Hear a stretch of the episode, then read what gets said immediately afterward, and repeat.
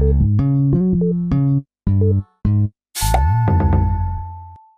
うもからです。みそです。今週は2022年第36、37合併号の週刊少年ジャンプを読んでいきます。はい。という形で、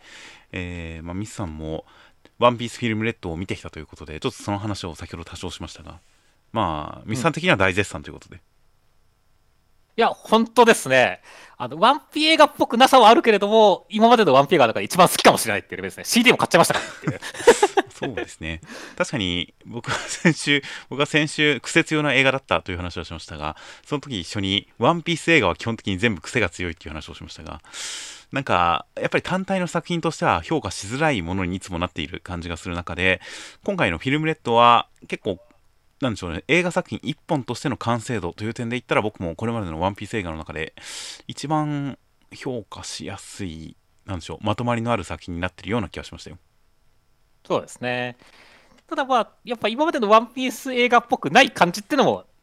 こう、すごいする作品ではあったよねっていう。まあ、まあ、そうですね。そうっちゃそうかもしれないですね。確かにワンピース映画、特に原作の中でも戦闘がメインだった頃のテイストでやる作品が多かった気がしますが、その感じは今回の作品にはないですよね。そうだね。といった感じなので、まあ、これまでの作品とは確かに色合いが違う感じにはなってましたね。そうですね。いやーまあでも本当に、あの、うたちゃんが好きになれる映画でしたね。ああ、それは間違いないですね。そうそうそう。だからこのまま別になんか、ワンピース世界に、シャンクスの赤髪海賊団で出てきてもいいんじゃないかレベルで好きになったからね。そうですね。なんか、今回の作品も、これまでの作品も多少はそうですが、多分、あのーまあ、ジンベエが麦わらの一味に参加してる点とか含めて、やっぱ本編とは時系列的に相入れない、ちょっとパラレルな時系列になってる感じではあるんですが、まあ、それはそれとして、本当にキャラクター自体を本編に逆輸入してくれてもいいくらいだなとは思ったんですけどね。そうですね。うん、というくらい、まあ、歌さん、まあ、声に関しても演技に関しても、ともに大変、あの、個人的には好きなので、歌に関しても、少なくとも楽曲に関して、その音楽をメインに扱った映画とかの中でも、かなり成功の部類、かなりうまくいってる部類だと思いますので、その楽曲の成功という点だけでも、結構フィルムレッドは評価されるべき作品かなとは思いましたよ。そうですね。まあ、というわけで、絶賛大公開中ですからね。そうですね。いや、まあ、またどっかで時間をとって、えー結構しっかり中身について話してもいいかもしれません。という感じのフィルムレッドの話、先週についてちょっと触れました。で、えージャンプ本誌の方も、そのフィルムレッドのおまけのシールとかがついてきましたね。そうですね。フィルムレッドと、青山剛昌先生とのコナンとのコラボのステッカーシールがついてきましたね。いやーでもいいじゃないですか。なんか、豪華じゃないですか。ご 豪華ですね。違和感はあるけど豪華ですね。そうだね。いや、ゾロと安室さんが並んでて、やっぱすごい違和感あるよね。まあ、まあそうですね。なんだろう、この雑なやつはって思っちゃいますが、雑なんじゃなくて、ちゃんとしたこういう絵なんですよね。そうですね。といったワンピースの話から、えージャンプ本誌の方に入っていきますと、今週は合併号なので、表紙の方が恒例の、えー集合表紙となっておりました。テーマは夏祭りという感じでしたね。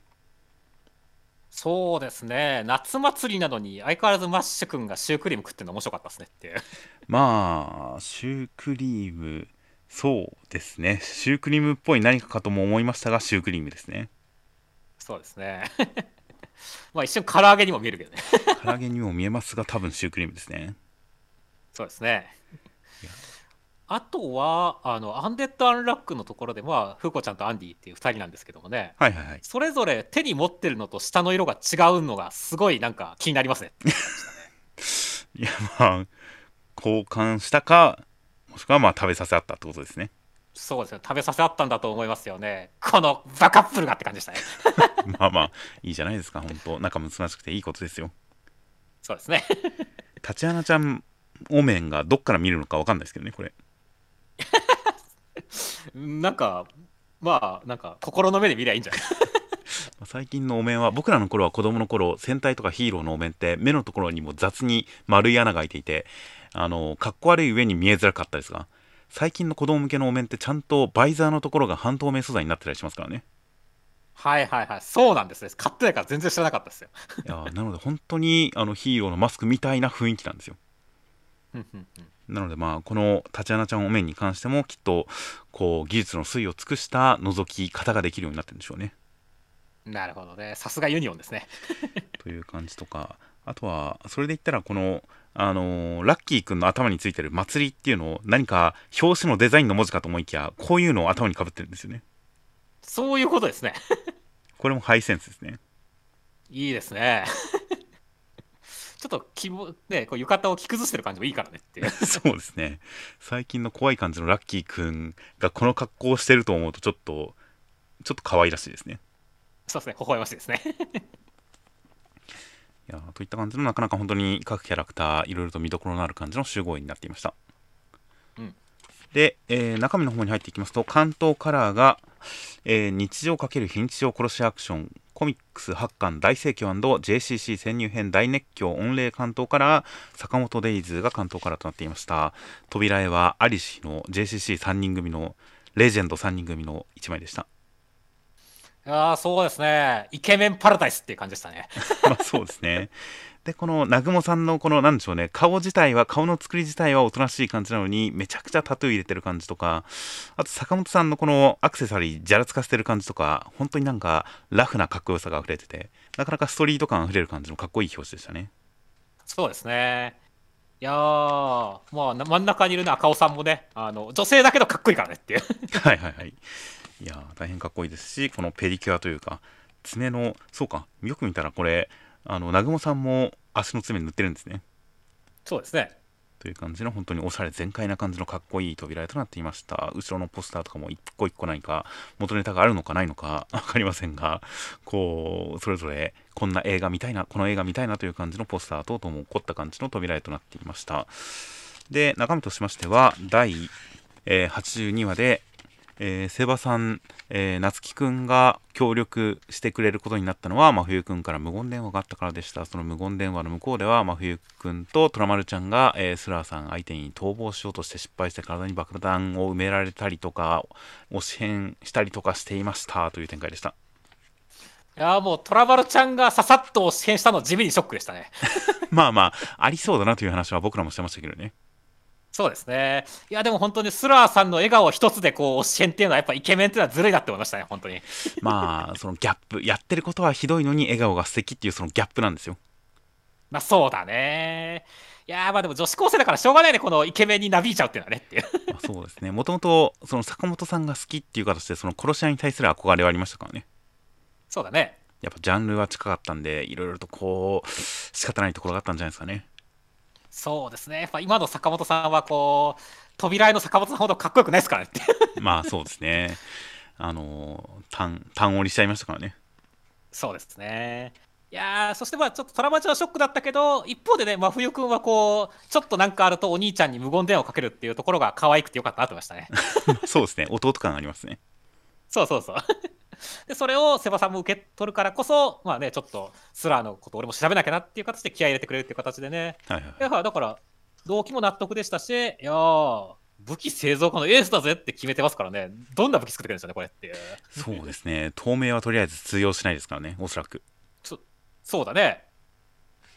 だから結構だってね、すアキラちゃんなんか武器なんか持つタイプじゃないし、シンくんもなんかいい武器なんか、なんか何にも追いつかないからねっていう。まあ、肉弾メインな分何かしらサポートできるアイテムとかがあったら一気に強くなる可能性はある気がしますけどね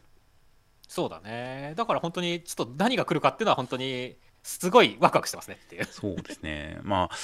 今回限りのアイテムになるのか、この先、本当に使われていくパワーアップ要素になっていくのかは分かりませんが、まあ、とにかく、このセバさんの、なんかちょっと世話焼きな感じ、生意気な感じ、この怖いもの知らずな感じっていうのが大変かっこいいんで、いやー、すごい活躍してくれるのを楽しみにしちゃいますよ。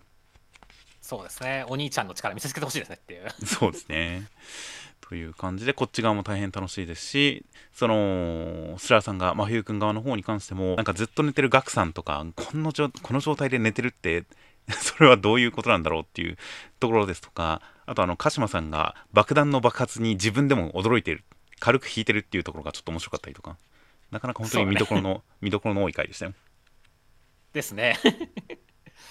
いやーまあまあ両でどちらのサイドも魅力的っていうのがやっぱ漫画面白いですかねっていう。まあそうですね。同時進行という感じでやっぱり学生側に比べてスラさん一派の狂いっぷりがやっぱりすごいですからね。そうだね。うんまあ、今回は特に鹿島さんですがゴキブリをガンガンに踏み潰してあのトラマルちゃんたちに引かれたりですとか 爆爆弾のことに関しては本当にひどいですしひどい上でやっぱりちょっととぼけてますしという感じで、大変こっちの逃亡劇の方に関しても一話の中ですごくスリリングで見事になる展開が挟まってきたんでいや本当にいろいろと緩急が効いてる感じでいや大変この先の展開がさらに楽しみです。楽しいですね。では続きましてが「ワンピースの1056話でもこも広告ゾウはキャロットさんが王様になるんだそうです。そして、えーまあ、麦わらの一味は出向です。バギーさんは何かがクロコダイルさんとミホークさんと会社を作って組織を作って4校になってるっぽいです。そして、えー、ヤマトは決めたって言ってますっていう展開でした。いやーまあ今週も見どころ盛りだくさんだけど、まあ、キャロットちゃんが王にとかっていうところをえー、マジでっていうところだったし。はいはいはいキンゲモンさんがすき焼き様に気づかなくってご無事で何よりみたいなこと言うところはクソ笑ったしってそうですね。もう金右衛門さんはもうこういう人だっていうことでもう納得しましたから、最初の頃はこの金右衛門金右衛門さんが実は抜けているっていうところに関して何とも言えない不安感がありましたが、もう最近はもう愛嬌として感じられるようになりましたよ。そうだね それがまあ愛される感じになってるからねっていうそうですね。そしてまあね本当にあのカリブーさんのあの人って誰だとかさはいはい。ヤマトはちょっと置いてかれてるけど果たして仲間にちゃんとなるのかとかねいろいろ気になる要素がめちゃくちゃあるんですけれども何よりかにより今週はもう俺はクロスギルドにびっくりしまくりでしたよって感じでしたねいやー、バギーさん、なんかハったりで、ハったりだけで4個になった可能性も考えてはいましたが、クロコダイルさんとミホークさんが配下にいるらしいですからね。いやそうだよねこれがだって普通に驚きだしここ手を組むんかっていう感じがあるし何よりこの海軍に将海兵に将懸賞金をつけ始めるっていうはいはい。マジでっていうもうすごすぎじゃないですかっていう本当ですね。うん、だってもう完全にこうね海軍および世界政府に対する敵対行為でさはいはいはい。もうなんだろうねこう世界の秩序を完全に乱してるわけじゃないですかっていうそうですね。むしろね新たなこう海賊連合の秩序みたいな感じのものを作り出そうとしてる動きすらあってなんだろう下手すると他の4校よりもなんか厄介さではナンバーワンなんじゃないかって気になってるからねっていう まあそうですね。世界政府に対してあだなす程度で言ったらずば抜けてるかもしれないですね。そうそうそうそうだからこの位置にバギーさんが収まるんだっていう驚きもすごいあるしこの海軍の懸賞金がウルトラ C だし何より意外とミホークさんと クロコダイルさんがいると成功しそうだよねこの組織って思うからね。まあそうですね。クロコダイルさんに関しては秘密組織の運営に関してはもう一日の長というか経験がありますからね。そうだね。で実力的なところでもミホークさんがいることによってねた実力は担保されてるっていう形で。はいはいはい。いやーバギーさん海賊王になっちゃうんじゃないの？って気になるよ。治療 確かに。なんかゴールデンカムイの白石みたいな感じで他の人たちがみんなそれなりの結末を迎えてる中ひょいと横からかっさらうような感じで海賊王になっててもおかしくないですからね。そうなんだよね。いやーだから本当になんだろう俺これこのこの今週のジャンプ買った後一日中クロスギルドについて考えたからね可能性についてっていう。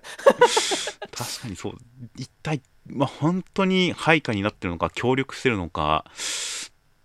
ちょっと関係性自体も想像がつかないですからね。そうだね。まあ結構意外と軽いみこしだなって軽くてねでかいみこしだなっていう形で結構特にクロコダイルさんなんか危機として担いでるとかあると思うけどねっていう。まあそうクロコダイルさんがちゃんちゃんと従ってるちゃんと認めて組んでるとはとても思えないですからね。まあねうん 縦くらいにしか思ってないそうな気するけどね。下心とか思惑とかあってなんならバギーさんのことをすごく下に見た感じで付き合ってるんじゃみたいなことを思ったりとか本当にいろんな想像が膨らみますがまあ答えを見るのがお楽しみですよ。楽しみですね。あとこのクロスギルドっていうのが俺の中ではこうロックス海賊団をやっぱイメージさせるというか、ね、名前的にもっていうね。ああなるほどうん、だから本当にそういった意味でもなんかバギーはこれから先なんか世界にどえらいことを起こすんじゃないかっていう気がすごいしてるんだよねっていう。なるほどなるほど。なんか一瞬クロコダイルさんの名前からやっぱりクロコダイルさんが作ったんじゃって一瞬思ったりしましたが。クロスクロコダイルっていうところで。そうだね。ちょっとで実際ミホークさんもやっぱ十字架がモチーフだったりするからすごいいい名前なんだよねこれっていう。いやーとは思いました。確かにいろんな その名前の由来に関してもいろいろと想像が膨らむところではありますねそうですね。いやーそして、まあ、あとはね本当火の傷の男を探せとかね。はいはいはい、本当にワンピースはどんどん謎が増えてってそれが面白いっていう展開ですからねっていう。まあ、そうですね。ちゃんと伏線は今のところ回収するという形でそれなりに信頼がありますからね。そうだね。ちゃんとワンピースは回収してくれるという信頼があるんでこういったいろんな付箋まあき なんかしばらくしたら忘れちゃいそうではありますができるだけ覚えておこうとは思いますよ。そうですねという感じでまあまあなかなか本当にルフィたちこの3人組まあ同盟はもう解消解消だっていう話ではありますが行き先を決めたりするこのわちゃわちゃ感同世代感このライバル感っていうのもなかなか微笑ましい感じがありましたし。そうですね。むしろ解散しちゃうのが悲しいって感じになってますからね。そうですね。すぐに合流してほしいですね でヤッターマンの敵の3人が別れたとあと道が一緒だったみたいな感じ。で すそうですそうです。あれまたっていう感じでなってもいいのになっていう感じではありますがまあまあまあ出番待ちのキャラクターが他にもいっぱいいますからね。そうですね。最悪の世代まだいっぱいいますからね。なのでまあ他のキャラとの出会いも大変楽しみですし本当に大和さんが決めたってこのタイミングで言われてもっていう感じがありますしね。そうですね。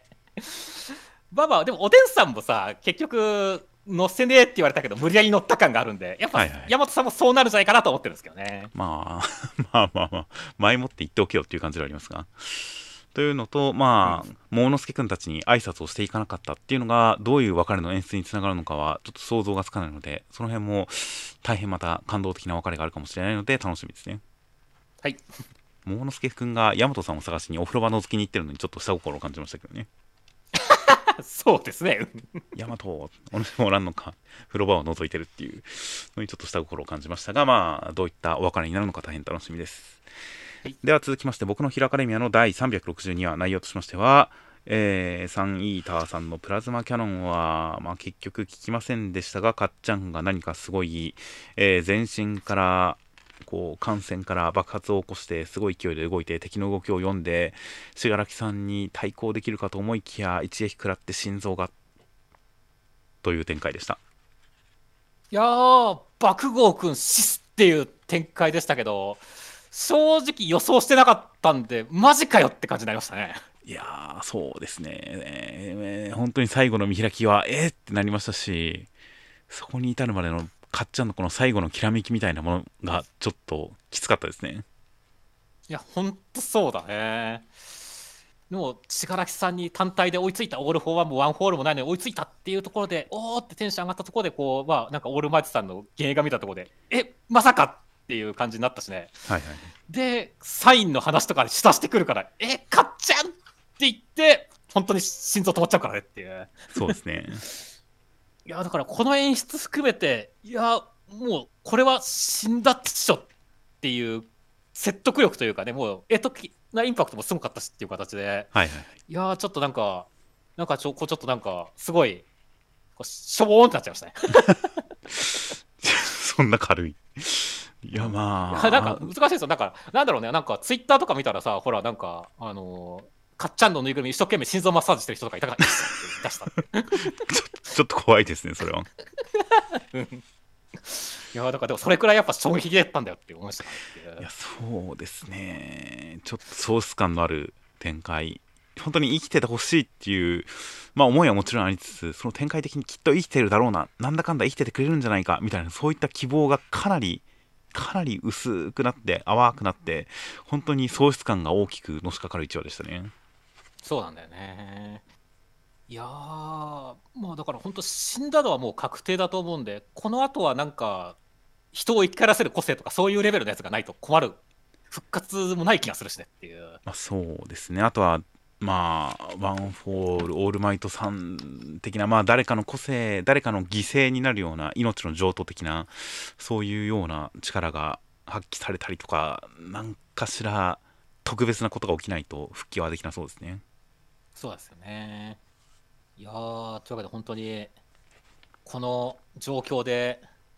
2週間待たなきゃいけないファンたちが悲しいなってましたねっていう。いやーここまで来たらもう本当にもうもう死にましたダメですってもう確定してくれた方が気が楽かもしれないですからね うーん、でもそれは確かにありますね。でも本当だからこれ見た後に、デク君がどうなるかっていう感じだよねっていう。そうですね信楽を助けたいと言っていたデク君がかっちゃんのこの状況に対して何かどう反応するのかどう受け止めるのかはちょっと予想がつかないですねそうですね。いやーという感じで本当にかっちゃんこの亡くなる前の最後の最後のタイミングで能力が覚醒して一気に強くなってそしてずっと言えなかった自分の心情を吐露して憧れの人と心の中で出会って心情を吐露してお母さんがかっちゃんのことを思うみたいなもう本当に死ぬ前の演出全部のせでしたからねそうなんだよね。うん。だからまあ、死んだのはもう確定だからねって。そうですねさっきも言いましたけどいや本当死ぬ前にこの覚醒して強くなるっていう展開は本当に喪失感がどでかいですからねそうだね。いやーというこの演出には本当にしてやられてしまう回でしたでは続きましてが「あかねブラス」の第25話内容としましてはあかねちゃんはどんどんこう消えていきます、えーすごい達者だけれどその、えー落語から指示しているのが師匠が荒川シグマさんだって分かって困るっていう展開でした。いやーまあ相変わらずあかねちゃん消えてってるわけですけど、はいはい。今回はねからしさんのあれとかねからしさんのリアクションとかもあったりとか。はいはいあとはこう知ってる話だから想像しやすいっていうね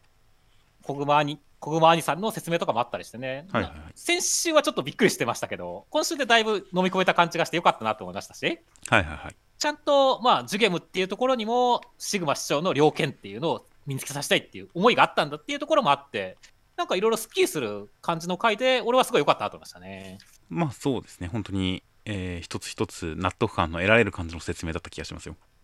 そうですね。いやーそしてただこれに対してこう荒川師匠がこうこの場はね荒川シグマだってことが分かってこうなんかちょっと不穏な雰囲気になってるっていうのはこれでなんですかねあんまり仲が良くない。まあ、兄弟というかね、あの、はいはい同門の人の芸だから評価しないってなったら、ダサすぎるじゃないですかっていう。まあそうですね結構その仲違いした師匠方でも弟子との交流はあったりするもんですからね現実ではそんなし弟子までまとめて仲悪いみたいな一問っていうのはあんまり聞かない 現実にはあまりないのでまあそれも鑑みた上で果たして一生さんがどういった反応をしてその仮面を剥いだ一生さんっていうのが何を考えているのかそれが明かされるのは大変楽しみではありますよ。いや、そうですね。実際やっぱ、あかねちゃんのこれがすごいっていうのは我々も伝わったんでね、本当にこれを、これを逆になんかダメ出ししたしたら、まあダメ出ししてもいいんだけど、説得力があればっていう形だけど、はいは だから本当に荒川一生さんのこう、キャラクターというか格というかが本当俺は来週決まると思ってるんだっていう。そうですね。いやーその流れで本当なんであかねちゃんのお父さんを波紋にしたかっていう件にもつながっていくかもしれませんからね。そうだね。うん、あの辺が本当に未だに全然納得できてはいないのでそこに関する釈明、釈明そこに関する説明が出ることによって本当に一生さんというキャラクターがこの作品のラスボス的な立ち位置でちゃんとこうやっていけるのかどうか分かるかもしれませんからね。そうですね。っていう点でまずはあかねちゃんの落語今回やったものはどういうものかというのは本当に十分に伝わってきたのでこの先そこから先この作品の今後の展望が見えてくるような一生さん描写がどうなるのかが大変楽しみですよですね。では続きましてが「ジュース回戦」の第193話内容としましては、えー、直哉さんはマッハさんで強いっていう展開でした。いやーまずは、のりとしさん生きてた、やったーって感じでしたねっていう。いやー本当に思ったよりもちゃんと生きてましたね。そうだね、だから腐っても時時代通しやねってまあもう時代通しじゃないんだけどっていう 感じだけど、ただまあ本当にね、あのまあ俺はもう70%くらい死んだと思ったんでっていう、まあ、死ぬことはないですが、もう大ダメージで先生に出すかなと思ったら、ちゃんと防御して5体満足でしたね。そうだね、でその後ね、石爆とかって言って、ちょっと活躍もしたりしてるんで、はいはい本当になんか見直す回でしたね、のりとしをっていう。そうですね。いやーそして、まあね、あの直哉さんが、まあ、挟んで飛ぶわけですけどもね。はいはいはい。いやーまあやっぱこの先生のマッハ20とかさ、セイントセイヤのこう高速圏とか見てると、マッハ3って言ってもあんま大したことないなって気がするけども、でも実際すごいよねって思ったね。そうですね。マッハ1とマッハ3って3倍ですからね。そうですよ、3倍ですよって、シャーですよ、シャーって感じですからね。めちゃくちゃ違い、なんか、シャーっていうとまた、そんなすごくない気がしてきますが。うん速度で言ったら時速100キロと時速時速300キロの違いがあるわけですからね。そうですね。それもまたちょっとスケールがちっちゃくなっちゃいましたが。マッハでいう1の大きさってすごいですからね。そうだよ、と思うかね。いやー、だからまあまあまあ、なかなかだから、なるほどなっていう感じだったし、マキさんが止められないのも納得だしっていう感じでしたからね。はいはいはい。いやー、ただそれでもね、う嘘やん、こんなん俺一度負けたんみたいな、こんなんに俺一度負けたんっていうのは、完全になんかフラグな気がしますけどっていう。そうですね。なんか、いやもう、フラグかどうか分かりませんが、これを言った瞬間に、ああ、鼻を明かしてほしいと思いましたよ、本当に。そうですね。まあ、直哉さんはまあ調子に乗って負けるっていうか、やっぱパターンなとこありますね。まあそうですね。まあ、そうですね、本当、いつも、いつもそうでしたからね。そうそうそう。すごいなんかこうね、刀を持つなんてダサいやんとかって言って、今日すごいなんかこう、ね、あの、生きがっといて 負けるっていうのがパターンだからね。まあそうですね。確かに。いやでも、まあまあまあまあ、まだ、あの、マキさんもまだ5体満足ですからね。そうですね。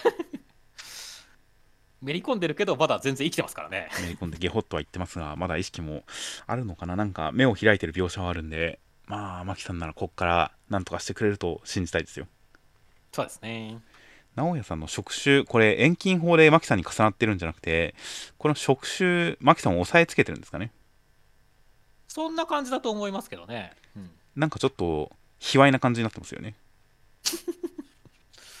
ああ、まあ確かにね。まあでも、直哉さんはなんか女性に対してこう、扱いがひどそうだから、この後なんかこう、ボコボコにするための伏線なのかもしれませんけど、ね、準備、前準備なのかもしれませんけどねっていう。まあまあまあこの後の展開は分かりませんがまあ最終語ま最後の見開きのところで直哉さんの触手が何かマキさんを押さえつけてる感じになってるところとかも含めてなんかすごく本当に蹂躙してる感じがして嫌だなという感じがしたんでいや早くぶっ倒してほしいですねそうですね。という感じで本当になんか妖怪退治の漫画でなんか吸気口から取り込んだ空気をラムアースと重力で圧縮し体外へ排気することで推進力を得るみたいな説明を聞くとは思わなかったですねそうですね。航空力学の話になってますからね。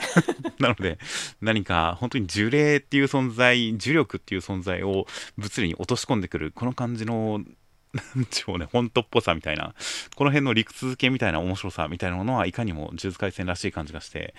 いやーこの説明一つで本当になんか直哉さんの印象がまた一枚上乗せされた感じがして楽しかったですよはい。では続きましてが、えーセンターカラーです。ジャンプの夏の風物詩、書き下ろし完全新作読み切り、センターカラー32ページ、こち亀。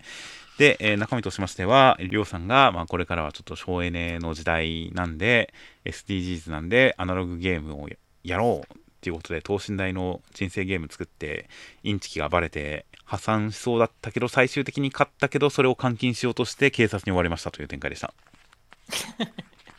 いやー、やっぱいいね、こういうりょうさんが派手にでっかくワイワイ遊ぶっていう。そうですね。やっぱこち亀でも以前から連載中からこの、なんでしょう、等身大ゲームみたいな、巨大ゲームもの、うんクレーンゲームとかもありましたが、あの巨大ゲームものはパターンとしてありましたが、やっぱ毎回面白かったですからね。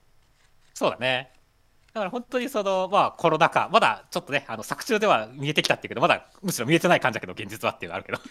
まあまあでもこれだけ感染が流行ってもこの状況に収まってるっていうのはもう出口が見えてる感じだと思いますよ。なるほどね。まあ、だからそういった意味でも、なんかこれ見た後に、やっぱちょっと、もうちょっとコロナ本当にちゃんと開けたらね、でっかく遊びてえなーって思える回だったねっていう。まあそうですね。まあ夢のあるゲームだなと思いましたよ。そうですね。あとはなんだろうね、その、自分たちのね、こうところで、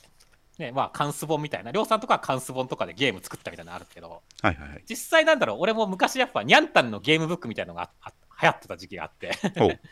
それ、俺大好きで、自分でそれっぽいの作ったりしたからねっていう、オリジナルで。へえ、それはやっぱりスゴロクみたいなやつなんですか？そうだよ、だから選択肢があって、あの選択肢、ね、相手が出てきモンスターが出てきた剣を使って倒すね、魔法を使って倒すって言って選んでそこのページに飛ぶとまた展開が変わっていくみたいな。ああゲームブック。ねああゲームブックですか？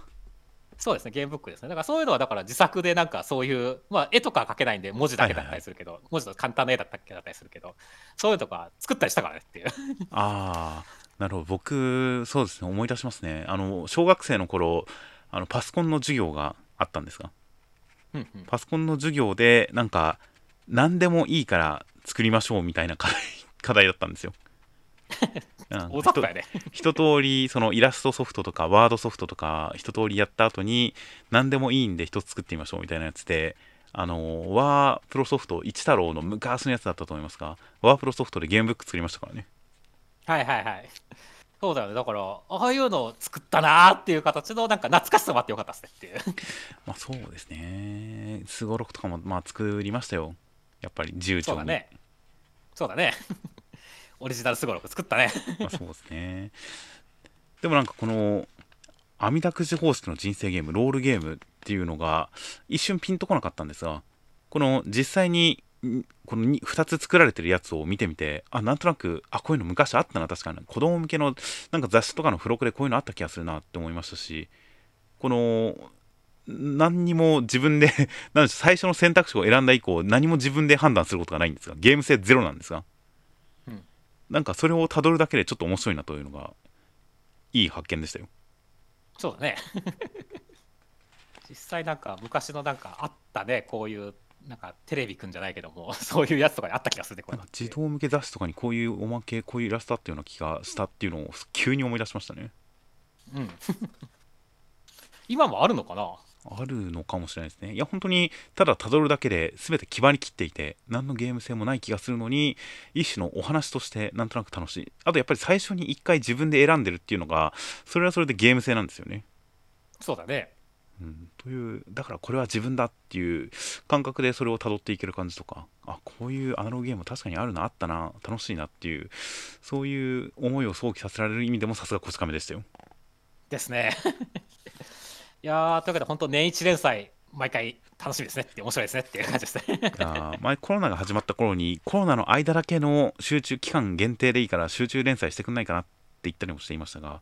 やっぱりこう単発で乗るんじゃなくて一定期間集中短期連載みたいな感じでやってくれてもいいんですけどね。まあ確かにね。やっぱこち亀からしか摂取できない栄養がありますよね。ありますねっていうなんか自分のこととか自分の経験とか何か現実社会のいろんなこととかを思い出したり想起したりする感じのこの力っていうのはさすがこち亀だなという感じでしたよ。ですね。という感じなので次回が楽しみです。はい。では続きましてがブラックローバーの333話内容としましては、えーアスタ君の前に現れた方はルシウス・ゾクラティスさんということで、えーまあ、人間すべて滅ぼして兄弟の魔法で再生して平等で幸福な人間を作るって言ってるんですがアスタ君の存在だけは、えーまあ、計算に入れられないんで排除しに来たんですがアスタ君は今魔法帝を超えるって言ってますという展開でした。いやーユリウスさんとルシウスさんが一つの体に二つの魂を持って生まれた得意な存在っていうことが明かされましてはいはいはい。いやーなんか一瞬だからユユリウスさんがね作られた人格でもういないんじゃないかみたいなちょっと不安があったわけですけどはいはいはい。この設定だったらまだなんか復活できそうな感じがしてちょっと救いだなって思いましたねそうですね。いや、本当になんか前回までの展開だと、本当にユリウスさんが作られた、ルシウスさんが上位っていうかオリジナルの人格で、で、えーユリウスさんが一時的なものっていう印象でしたが、そうではないって分かったのは今回すごい大きな収穫でしたね。そうですね最終的にねあのバンジャンスさんとかもそんな感じでしたけどもねエルフと、ね、本人の2つの魂があるみたいな感じでしたけどもね、はいはいはい。あれもまあ最終的に別れたしっていうねまあそうですね。だからそういった前例もあるんで、まあ、魔法帝ユリウスさんの復活が待たれるなっていう展開でしたね。まあそうですね。魔法帝さんに関しても、ちゃんとユリウスさんに関しても、ちゃんとその結末というか、回収される展開が見たいですね。そうですね。そして、まあ、何より今週はね、本当にユリウスは死んだとかって言われたりとか、ルチフェロさんを取り込んだっていうこととかね、欠陥だっていうこと、いろんなことがあっても、アスタ君がもうまっすぐね、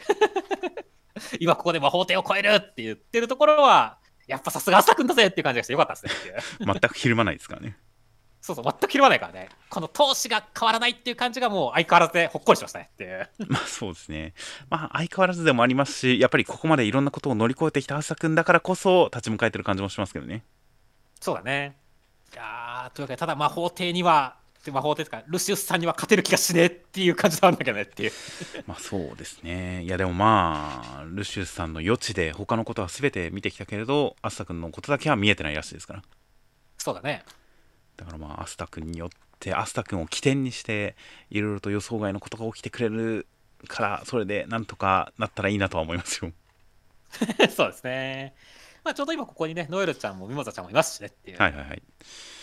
いやーそれに前回の時にアスタ君に対してここが君の到達点だ終着点だ的なことを何か言ってましたが具体的な単語を今忘れましたが。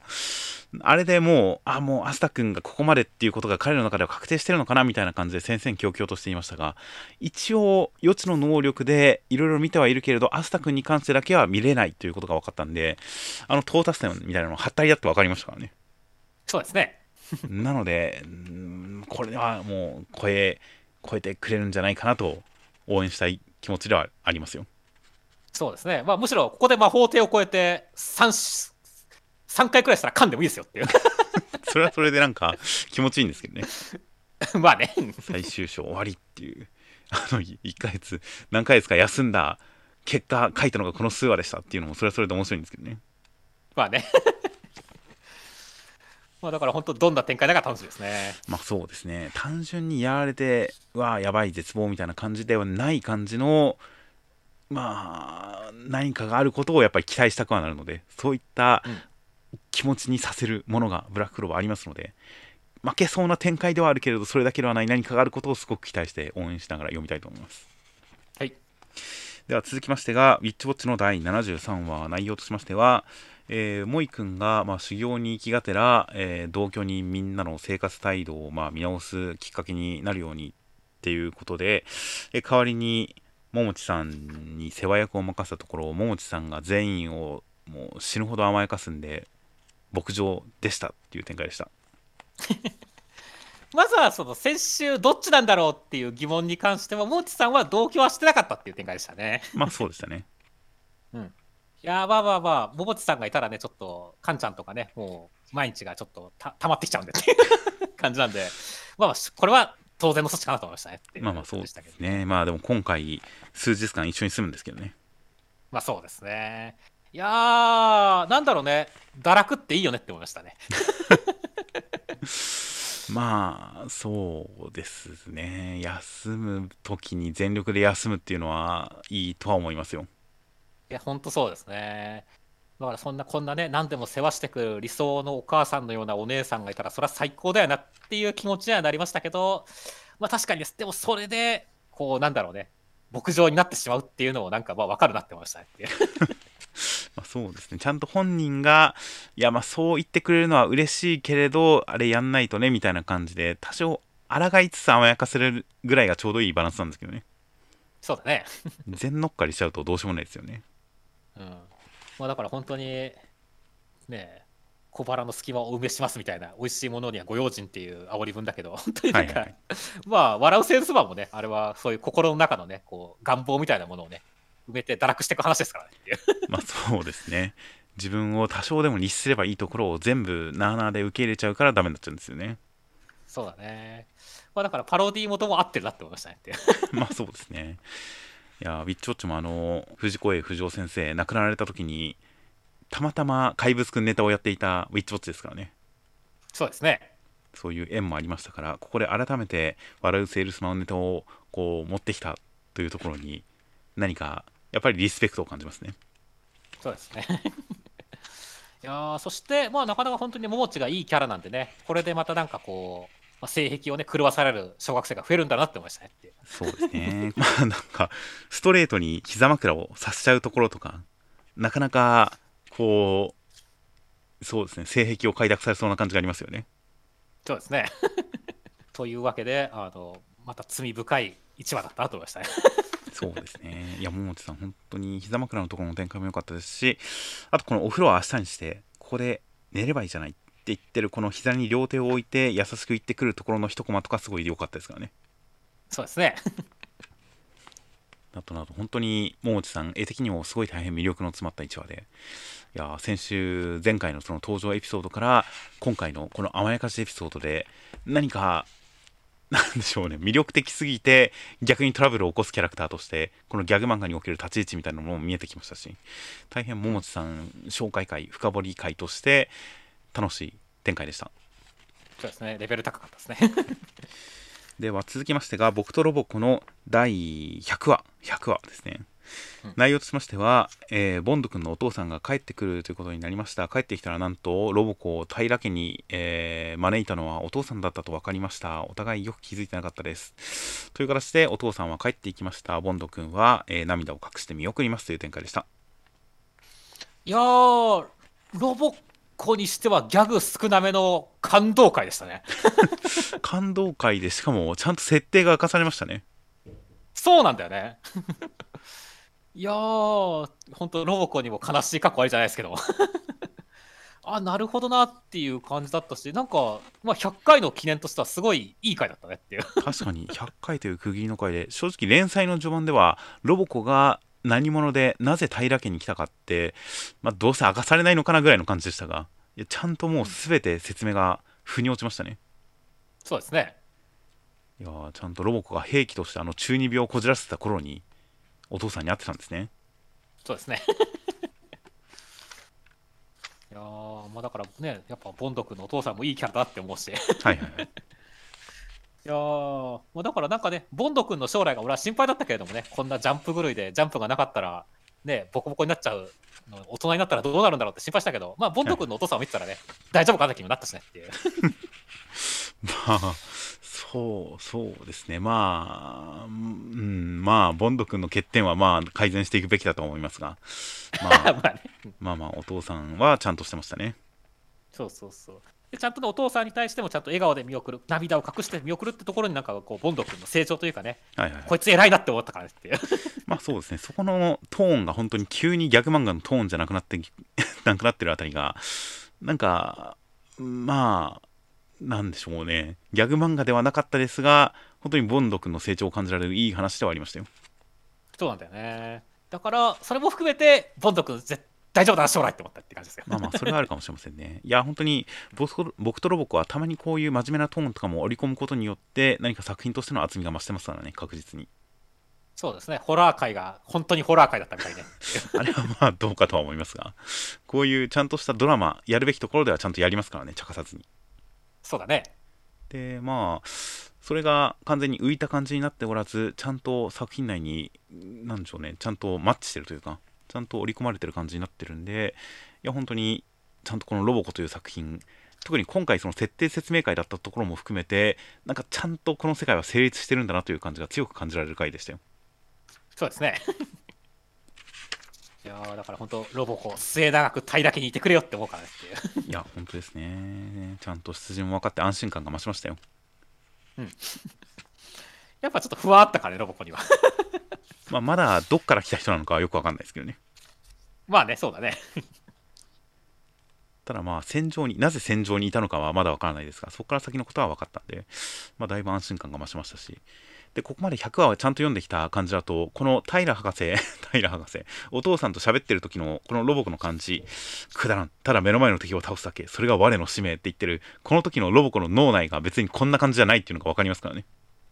そうですね。うんこれは無理してこういうキャラクター作ってる中二なだけだっていうことがここまでの展開で分かってくる分かっているので今回の一話の中ではそれを示す情報は別段示されてないですがこれまでの展開を読んでいるとここのロボコはこれ全然あのそういうキャラ中二じゃんっていうのが分かったりとかより深く楽しめる感じだったのもちょっと面白かったですよそうですね。まあ、100話の積み重ねがあるからこその回ですねって。そうですねいやこの過去回想に関しても本当にこれまでの100話の展開100話重ねてきたこれまでの情報とのつながりがちゃんとあったんで整合性があったんですごく楽しめましたしあとはまあ当然皆さん注目すると思うんですがこのボンドママがお父さんが帰ってきた夜にたあのボンド君に早く寝なさいってボンド君がなんでっていうこのコマがあるわけですよありますね。でボンドママがだからまあパパと仲がいいんだなという感じではあるんですがこのボンドママこれ気づきましたか？パパが帰ってきた後包丁を持ってないんですよ一回も。本当だ！その前の,、あのパパが帰ってくる前のところではずっと全コマ包丁持ってるのにパパが帰ってきた後は普通に立ってるところとかボンド君と会話してるところとかも含めて全部包丁一回も持ってないんですよ。ああじゃああれは何ですか？男よけだったんですか？男よけかどうかはともかくお父さんがいないからお父さんの代わりにあれを持ってたかもしれないですね。形見なの？いやいや厳しお父さんのこの厳しさというかまあまあ当然家族を守るというそういった意思もあったでしょうしそういったお父さんのいないのを埋めるための包丁だったのかもしれませんねおおなんかそう考えるとなんかママの包丁姿までエモくなっちゃうじゃないですかっていう。いやー。というこれはまあパパの前ではパパがいる間は包丁を持たないっていうのはもうやっぱ意図的にやってることだと思いますから、それも大変ちょっと気になるちょっと注目したくなる描写だったりしましたね。そうですね。いやーなどなど本当に大変これまでの展開の積み重ねがあった上での、え1話だなという感じの100話にふさわしい感じの回でしたはい。では、えー読み切りです、えー地獄の悪魔が誘うは日常滅ぶジュブナイル読み切りセンターから47ページ6の名役、えー、他園健先生という形で、えー他園先生が作者紹介のと作者紹介のところでも書かれていますが第100回手塚賞で準入選「えー炎天」という作品を準入選で受賞でそれがジャンプギガ、えー2021スプリングに掲載されてデビューされた方。で本誌だとこちら、えー窓際で編むという、えージャンプショートフロンティアの作品を2022年今年の19号に掲載しています。そうですね。あのいじめられっ子というかねの中で銃を持つ話ですよねっていう。そうですね。いじめられっ子があの急に銃が現れて日常が崩壊する感じの大変印象的なあのジャンプショートフロンティア。あれを書いていたのが岡園先生ですそうですね。好きな漫画「ナルト進撃の巨人アジン」ということで。なんか先週も「ナルト進撃の巨人」お好きな方いましたし今の世代はやっぱりこの辺がベーシックなんですかね。そうなんでしょうねきっといやまあ新世代って感じですね。まあという感じの他の先生中身としましては、えーロック君とマッチンという2人の幼なじみが殺し屋でいたんですが2人は、えー子供や片木に関しては殺さずに逃がしていました。それがバレてマッチン殺されてしまいました。ロック君復讐に向かってけれどやられてしまうところで、えー悪魔の地獄の案内役の力を借りて地獄の案内役の代理役となりました。そして復讐を成し遂げ、えー地獄の案内役の人と一緒にこれからやっていきますという展開でした。いやーお話的にはまあふよくある復讐譚みたいな形ではあるわけですけれどもはい。なんでしょう見せ方とか雰囲気がめちゃくちゃ良かったですねっていう。いやーちょっと僕は今年読んだ読み切りの中でベストですねはいはいはい。いやそうだね。その本当にそのねマッチンが死んだマッチンの死体が現れるところとかはいはいはい。本当めくった瞬間はびっくりするというかおってくるなんかゾクゾクってくるような感覚があったしはいはいはい。それは当然後半のねそのルシルさんと契約する的なところとかでもあったしっていう形で本当になんだろう読んで、まあ、いっぱい驚けたし満足感のある感じのすごいこういい感じの読み切りだったよねって。いや本当ですね。まあストーリー的にはまあ多分すごいストレート王道なお話で分かりやすいお話ででそれの見せ方が本当にこのお話階層を除くと舞台が3箇所しかないんですよね。そうだね。橋の下と復讐のそのアジトと最後墓の前でお別れこれが2ページだけっていうほぼ2シーンで全て終わってるんですよね。うんおしゃれーって思いましたね。いやそうだね。おしゃれだよね。急にこの橋の下でルシルさんという謎の存在に出会ってっていうそのギョッとするところから始まってルシルさんとのなんかおしゃれで面白いユーモアにあふれる会話やり取りでそれまでの出来事を全て説明しますからね。そうだね。会話劇で全て説明した後に怒涛のアクションシーンで盛り上げてそしてそのアクションシーンの質というのが事前にこういうアクションが来るのかなこのくらいかっこいい展開が来るのかなと予想してたのの6倍くらいかっこよかったですからね。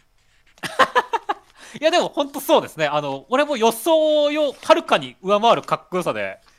びっくりしましたねって。いやー攻撃した切られた人の血が黒い羽になって舞ってるっていうのがすでにビジュアルとしてかっこいいのにそっから先の切られた人のこの倒れ方の浮遊感とか何か全部右から左にすごい勢いよく流れていく感じの勢いのある構図とかと合わせてアクションシーンが死ぬほどかっこよかったですね。そうだね。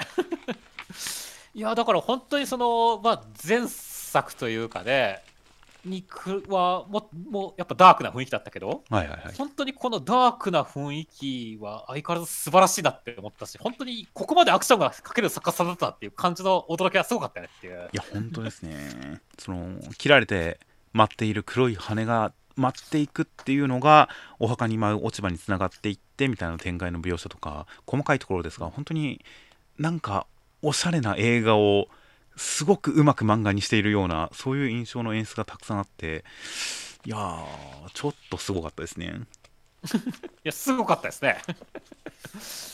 いや本当にだからもうこの演出力というか漫画構成力だけでいやもう連載持てるでしょって思いますからねっていう。いや本当ですね。いやなんか少年漫画らしさみたいなものはまああれなんですがまあ連載作品としてどうなるかっていうのは未知数ですが一本の短編としては本当に素晴らしかったですね。そうですねという感じでなんかこの親父悪役の言ってるセリフとかこの騙しに来てるセリフとかに関してもすごくわざとらしくない感じで本当に耳を傾けてしまいそうになる感じのなんとも妥当な感じのセリフを回してくるこのセリフ力とかに関しても大変印象的でしたしいや本当にこの嘘のつき方でこの敵役の印象がすごく深まりましたからね、根のところに関しては単純な悪人非常な悪人っていうだけなんではだけではあるんですがそれが本当にセリフ回しによってすごく印象に厚みが増してる感じがしたりとかいや大変本当にセリフが良かったです。いやそうですね。いやだからもうなんかうん。通にうまいっていう感じだったから。いやだから次の作品がすごい楽しみですね。いや本当ですね。いや本当こうしてペラペラめくってるだけでもちょっとかっこいい描写がいいですね。この血を掲げろって言われて血が指から血が重力に逆らって空中にポンって垂れていった次の瞬間に周りの人の顔の半分が全員消し飛ぶという。でそっからこう煙のように血が立ち上っている感じとかビジュアル力がとにかく強かったですからね。そうですねといった感じなんで本当に他園先生いやちょっと本当に早々に連載を読んでみたいですね。本当ですね。いやという感じなので大変大変楽しみです。他園先生の名前は完全に覚えました。では続きましてがセンターカラーです。文化祭編急展開コミックス6巻発売記念センターカラー青の箱という形でセンターカラーは、えー、文化祭衣装に身を包んだみんなの可愛らしい一枚でしたそうですね。ちょっと水着がなかったのは残念ですがまあまあまあ可愛らしいセンターカラーでしたねって水着って誰がやってましたっけ？いやあの先週のね俺は先週の予告で水着があったらいいなって話センター血のセンターカラーと書かれたからさ。まあまあまあ文化祭文化祭あくまで文化祭ですから、うん、なので本当にあのー、青の箱といえば青の箱の扉へセンターカラーといえば読者が仲間内にいるように一緒にその場にいるかのようなこちらを見てくる感じの1枚日常風景の1枚青春の1枚みたいなそういったパターンが多かったですがまあ今回はこうたまにあるイメージカット的なセンターカラーでしたねそうですねという感じで、まあ、これはこれで可愛いなという感じの1枚。そして中身としましては、第64話で、えー、お芝居が始まりまして、大輝くん頑張りまして、えー、くす玉当たってキスしちゃったっていう展開でした。いやもう先週の期待通りにくす玉さんいい仕事したなって感じでしたね もう本当に誰もが予想した通りとありましたねそうですねすごいですかもうねもうおめでとうって書かれてるわけですよっていうそうですね。2人がキスしておめでとうですよっていう。このおめでとうはちょっとかなりこうやりすぎとは言わないですが、ちょっと笑っちゃいましたね。うん、そうだね、笑っちゃいましたね。いやでも本当になんだろう、期待通りっていうのは、ね、でもね、さっきも言ってますけど、それはでも俺の中ではさ、こう、なんだろう、ひだちゃんがこれで勝てるとかね、勝ちフラグが立ったってことよりも、もうその後のこの千夏先輩のこのほうけたような表情っていうかね。はいはい、はい。もう寝取られてしまったかのような、脳を破壊されてしまったかのような表情がすごい良かったですねっていう。いや、本当今回、この十数ページの間に、この見開きバーンがキスシーンと最後の千奈先輩のところも両方見開きですからね。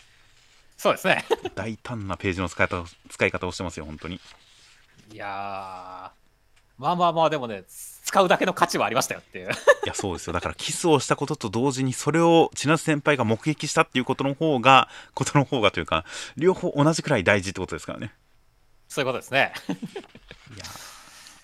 確かにここで最後のところで、まあ、キスしたのかなしてないのかなみたいな感じで観客たちがまだ疑ってる確信が持てていないという状況ではありますが最後の見開きを見た瞬間にあ千夏先輩はもうキスした瞬間を見たんだなというのが伝わってきましたからねそうですね。いやー、孫ことなきキスしてますからね。いやー、はいどうすんのかね、千夏先輩、まあでもね、千夏先輩はずっとね、これまでこうひなちゃんが構成に出たら、すぐさまカウンターを決めてきたこう 実績がありますからっていう。そうですね全くその通りですねうん、だから前、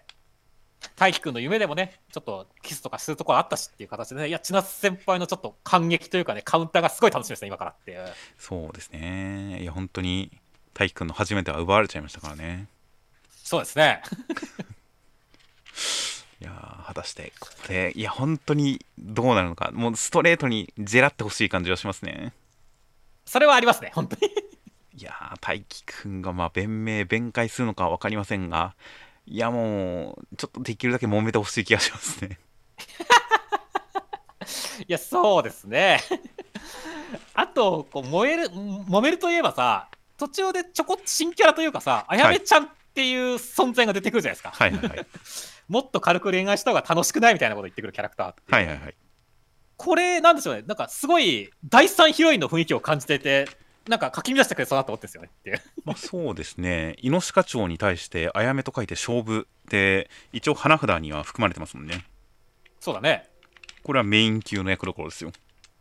いやー、だからそこも含めて本当にまだまだ文化祭が終わらないぜ、波乱が起きるぜっていう感じが楽しいですねって。まあ文化祭の中でかどうかは分かりませんがこのキャラクターがまあ今後絡んでくるんだなっていう顔見せちらっとした顔見せではありましたが本当に気になる感じもっと軽く恋愛した方が楽しくないって言いながら足を持ち上げてスカートの中は見えそうな感じも含めてすごく印象的な数コマでしたねそうですね。これだけで可愛いって思ったからね。可愛いっていうかやばいって思いましたけどね僕は 逆にね。この人ちょっと怖いって思いましたねはいはいはい、そうですね。いやー、だから大輝くん、え、じゃあキス以上のものを奪われてしまうんですかっていう。いや肉食系ですからね怖いですよ怖いですね。なかなかない。で、千夏先輩にもひなちゃんにもない属性ですからね、これは。そうですね全くないですからねいやー、うんこれがカンフル剤的な役割を果たすかもしれないんでまあどう絡んでくるのか、まあなんかひなちゃんにキスキスしないのみたいな感じでするかみたいな感じのあの感じはやっぱ大輝くんなんか自分では千夏先輩に心を決めてるのにそこでドキドキするのは、まあ、ただの性欲じゃねえかみたいな話を、まあ、よく僕はしましたが、うんなんかそそういうところで別にひなちゃんを断ったからといって僕の中で大輝くんの評価は上が上がりませんでしたがここまで肉食系で攻めてくる人が現れるとそれに対する対応で大輝くんの株が上がる可能性はありますよ。そうですね。いやーなんならもう彼女に低層観念を植え付けるぐらいの行動を大輝くんに期待したくなりますねああ、それはちょっと面白いですね。もう大輝くん大輝くんと関わることによってもうちょっとこのスカートの中はだける感じも恥ずかしく思っちゃうぐらいそれくらいになってほしいですねそうですね。それはギャップああっていいですねっていう。という感じで本当に3コマぐらいしか出てないのにあのルーズソックスルーズソックス今また流行ってるってよく言いますからね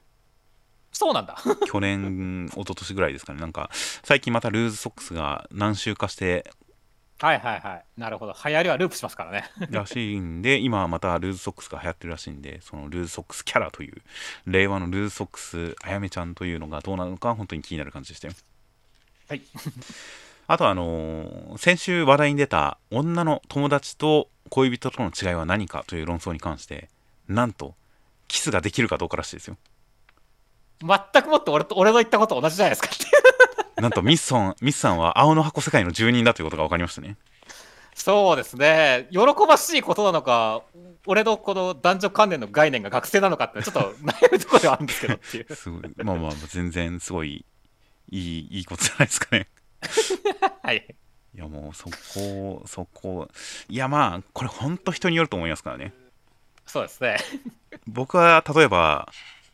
結構風俗とか自分は楽しめない人だろうなっていう自覚がありますが、うん多分知らない人とそういうことするのを楽しめる自信が全くないんですよね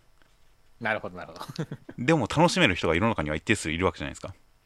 そうですね。性欲性欲はあるとしても望んでやりたいとは思わないという感じというか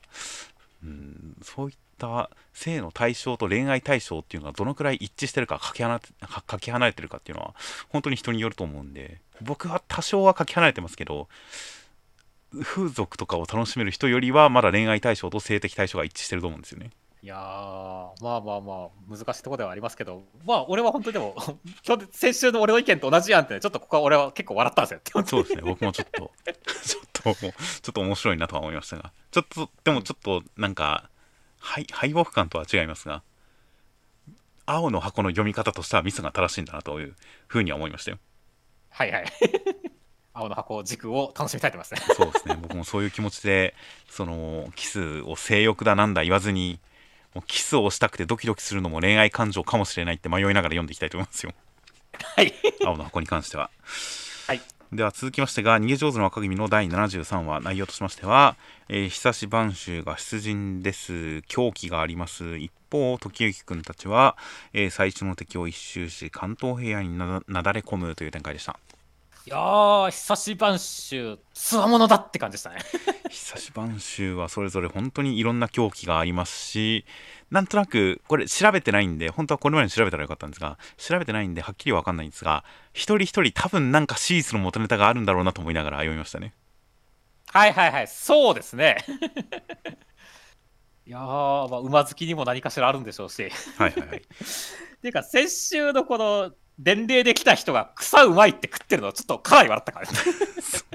いやだからこそあのー兵糧を持たず敵を追跡できるんですよなるほどね。まあ、だからこれはそれが元ネタじゃないかと思うけどね。そのすごい追跡したってエピソードがあるから草好きになったんだと思うけどっていう。そうですねなんかあるんだろうなっていう感じがにじんでくる感じがちょっとこれに関してはどっかのタイミングで一回元ネタ調べたくなりましたねそうですね。指導さんもなんか浮世絵じゃないですけど、なんか絵とか集めたんですかねっていう。あとはまあなんかその調べを視点の鶴子ちゃんか分かりませんが何か宗教的な何かバックボーンがあるのかもしれませんねなるほどね。いやー、まあでも本当に、一瞬、一発見ただけでつわものだっていう感じなのよかったよし、本当に。そうですね板鎧ですからね痛い鎧ですからね。で、渋川殿には、この像像がわからないっていうので、こっちでも格好上げるからねっていう。はいはいはい いやーだから本当に一個のなんか演出とかキャラクターで他のキャラクターも上げるところは本当松井先生巧みだよねって思ったね。そうですね確かに今回の敵役同士に関しては本当に絡み方で大変個性が際立ってツッコミ役もすごいあのちゃんと突っ込んでましたしねそうですね。いやーだから本当この変態集団に果たして時行くんマッパで逃げるだけでは勝てるのかって感じですかねっていう。まあ時行くんも狂気の人ですから大丈夫ですよ大丈夫ですかね。狂気では負けてないから大丈夫ですよそうですね、大丈夫ですね。そしてまあ今週はね、あとその前哨戦が、あの、この猫殺すぞってが良かったですねっていう。はいはいはい 今度相手のこう混乱っぷりが伝わってくるし、すげえバカバカしかったからね。まあそうですねまあ猫を人質にするってあのエジプトとかでもエジプトとかでも有名な戦法としてありますけどねああ、はいはいはい。猫を盾にしたんでしたっけあれ。猫を盾に 盾に猫を貼り付けて攻めたら敵が攻撃できなできなかったという有名な史実がありますからねそうだね。猫をこう神の化身と扱ってるとそうなってしまうっていうね。いやー、だからでも本当から猫を殺すっていうのはね、日本人的に見てもさ、なんかすごい下道だと思うじゃないですか。まあまあまあ猫をまあまあ猫猫は食べてないのか。犬は昔よく食べてたって言いますし猫も江戸時代食べてる人たちはいたとか言いますけど実際わかんないですね。うんうんうん。まあ、でも現代的感覚であれば猫を殺すとなったらもう大罪人ですからって。だからそれをちゃんとね、時行くんが助けてね一周したいざ鎌倉っていうところは気持ちよかったですねそうですね。ここで助けたことによってすごくホッとしましたし時行くんたちに対する信頼感が増しましたよ。そうですねまあだからこの猫も助けられた猫としてね活躍してほしいなってましたね。そうですね。マスコットキャラ的にこの先猫いてもいいなと思いますよ。という感じなので、えーまあ、いざ鎌倉で伊佐番衆とどのくらいのタイミングで開校するのか分かりませんが本当に狂気対狂気本当に敵の狂気に対して時くんの、あのー変態全裸逃亡稚語みたいなその狂気性がどう発揮されるか大変楽しみですね。確かにですね。では続きましてが「アンデッド・アンラック」の第122話内容としましては、えージュイスさんがループの仕組みに関して説明します。ループしてる間年老いずえー長い間生きることになります。そして風子ちゃんはこの世界のみんなと新しい世界を迎えたいと希望したところそれを叶えるのがアンディの頭に刺さってるカード。アーティファクトリメンバーだそうです。という展開でした。いやー、アークによるループの仕組みが思った以上にえげつなかったですねっていう。そうですね。いや、だから、実際ループして、どのタイミングで、どの記憶を持った状態でいるんだろうっていうのはすごい疑問でしたが、うんなんか、だから、ずっといるんですね。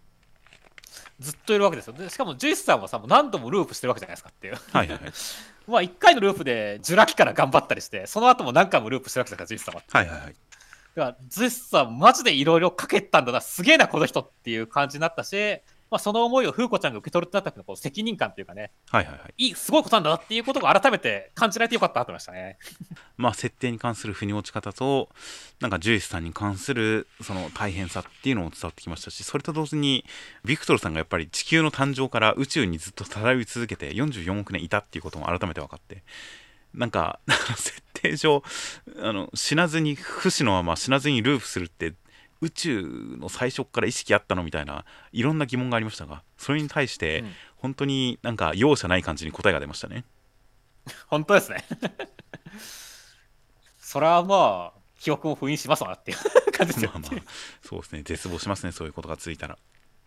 いやーというわけでね、まあ、その辺もよくあれでしたし、まあ、思いを受け取ってっていうところでね、ですごいですね、この辛いことも悲しいことも全部自分のせい、人のせい、人間のせいにしたいんですっていうところに関しては、はいはいおそうきたかっていう感じがあって、めちゃくちゃ興味深かったですからね。大変納得感のあるセリフでしたね。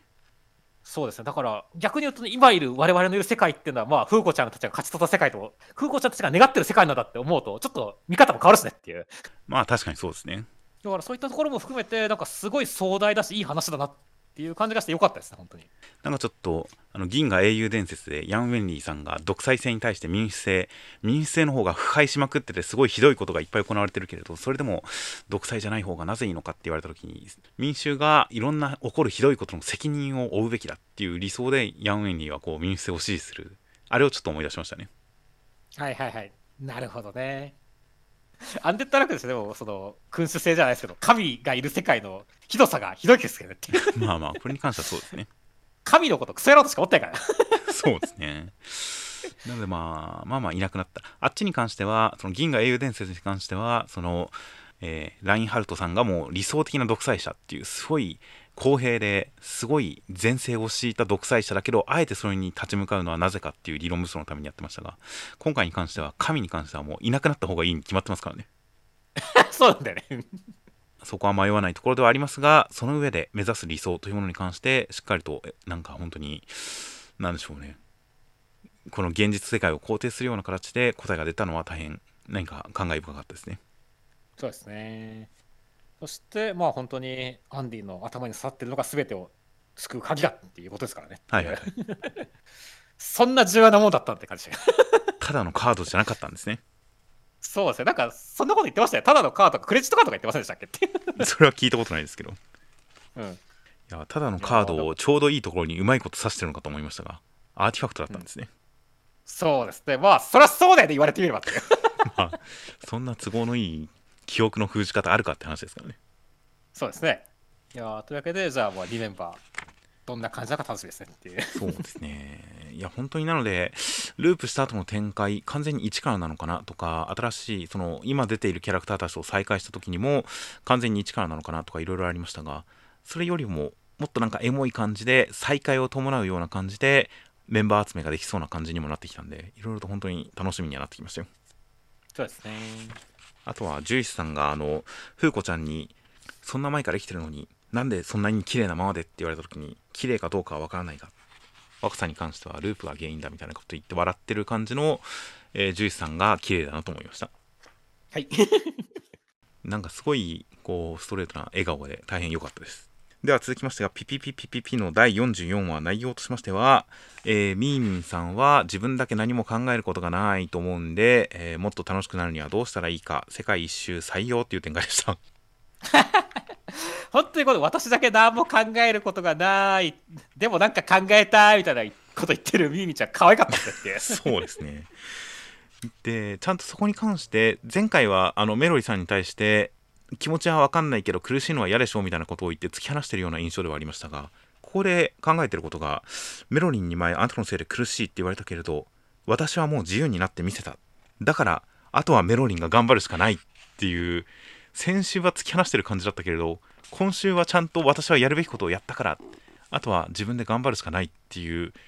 心理をついてるんだっていうのが分かってちょっとなんでしょうね。ゾッとするとは全く逆なんですがあミーミンすげえってなりましたね。そうですね。結構ちゃんと考えてるんだってましたからね、心理をついてるなこの天然と思いましたよ。うん、い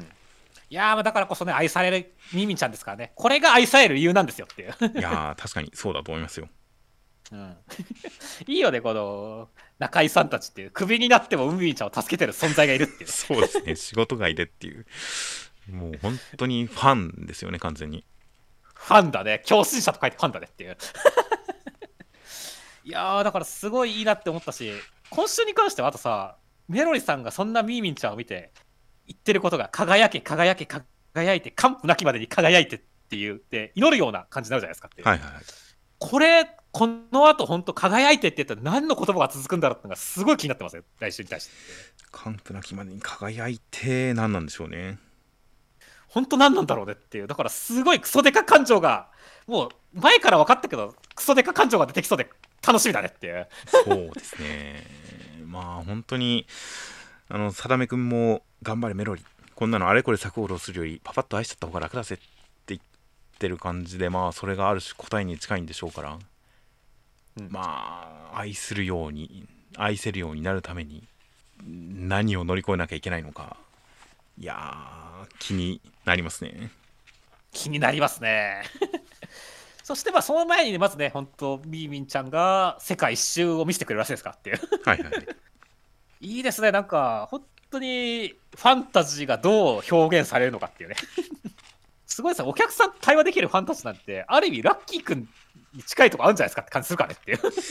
まあ、確かにそうですね。聞き取れる。今までファンタジーで一方的に見せる感じではありましたがちゃんと聞き取りまでできるってなるとなかなか先に進んでる感じ。まあファンタさんがその聞かせる相手のことを思う。相手に合わせたファンタジーを見せてるっていう形なんでそれに近い感じなのかもしれませんけどね。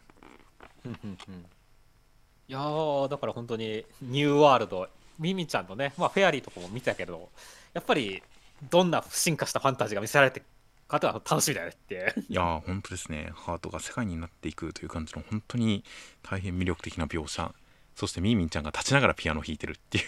なんかうわ自由って感じがして大変良かったですね。そうですね。といった感じなのでまあ本当に演奏どうなるのかメロリさんどうなるのか大変大変楽しみです、はいでは続きまして高校生活の第97話内容としましては孝太郎くんたちテニス部は見事に公式戦1回戦を初勝利しました。2回戦は全国区の相手に対して負けはしましたが孝太郎くんはかなり追いついていました。次こそはという展開でした。いやー孝太郎君めっちゃ頑張ったけどやっぱテニプリのキャラには勝てなかったねっていう。これはテニプリのキャラっていう認識でいいんですかねまあテニプリに出てきそうなキャラではあるよね。髪の毛のこの青枯れ具合がちょっと面白いというか軽く気持ち悪かったですけどね。そうですね。まあまあまあでもこうライジングを打ってきたりとかね。テニプリっぽいじゃないですか。ってい。う、まあ確かにライジングって言われた時にはテニプリっぽいなと思いましたよいやーまあでも本当にねその孝太郎君、まあ、1回戦勝ったのもさすがだなって思ったし。はいはいはい。あのその後やっぱ家族とかの声援を受けてもそれを逆に力に変えてしまうって今までは恥ずかしかったのにっていうところで成長が見られてよかったですねっていう。いや本当そこであなりふり構ってられねえ。家族の声援も力に変えるっていうところは本当に一皮向けた感じがしましたね。そうですね。いやーまあだから本当に先週くらいまでは弓木さんに応援されてやがって孝太郎のクソ野郎ってちょっと思ったけれども。はいはい、まあまあここまで乗り越えた孝太郎君ならいいかなってちょっと思いましたよっていうそうですねいや孝太郎君もめっちゃ青春してますよ本当にいいですね。そして、あとはね、本当に1回戦を勝っただけで、この先輩から黄金時代だって言われたのはちょっと面白かったですね。本当ですね。これ OB がいることに関して誰も何も言わなくなってますからね、もはや。そうですね。うーん、まあまあ、常にいるんだね、この人っていう。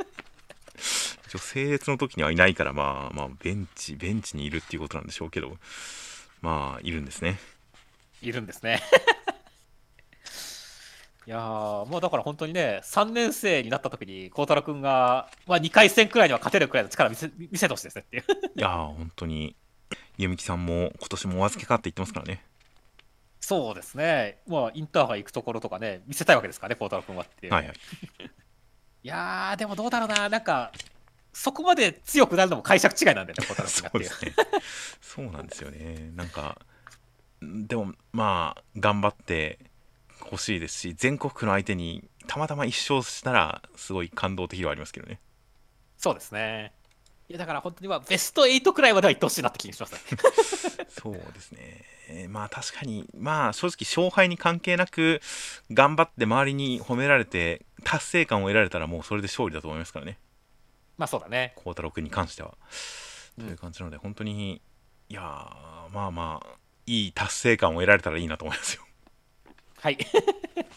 では続きましてが、マッシュルの第119話、内容としましては、えーレインさんはやられそうになるんですが、フィン君がセコンズに開眼して覚醒して、えーレインさんを直してあげました。俺たちがぶっ殺すっていう展開でした。いやー、まあ期待通りだね、フィンクが日本戦になり、セコンズ発動っていう展開でしたからね。はいはいはい。いやー、で、実際予想通りの展開ではあるわけですけれども、この演出とかね、この展開に関しては期待以上の出来だったんでね、そこら辺はすごい感動的でしたねっていう感じでしたね。そうですね。いや、セコンズまで一気に行くかどうかは、なかなか予想の範囲内ではなかったので、ここで覚醒して、こう、ビジュアル的に派手な感じで回復、バーンっていう感じの、この盛り上がりは大変こう、やっぱり予想をちょっと超える感じで気持ちよかったですよ。気持ちよかったですね。そして、まあ、先週くらいから本当にレインさんはかずっとかっこいいというかね、はいはいはい。あのー良かったですしで、最終的に本当にお前に謝らなきゃいけないことがある、お前は必ず俺がぶっ殺すって言ったが、俺らの間違いだっていう感じのところとか、はいはいはい。めちゃくちゃ決まってるしねっていう。そうですね。だから本当にレインさんは口数が少ない分、名言しか言わねえな、この兄貴って感じでしたから。確かに。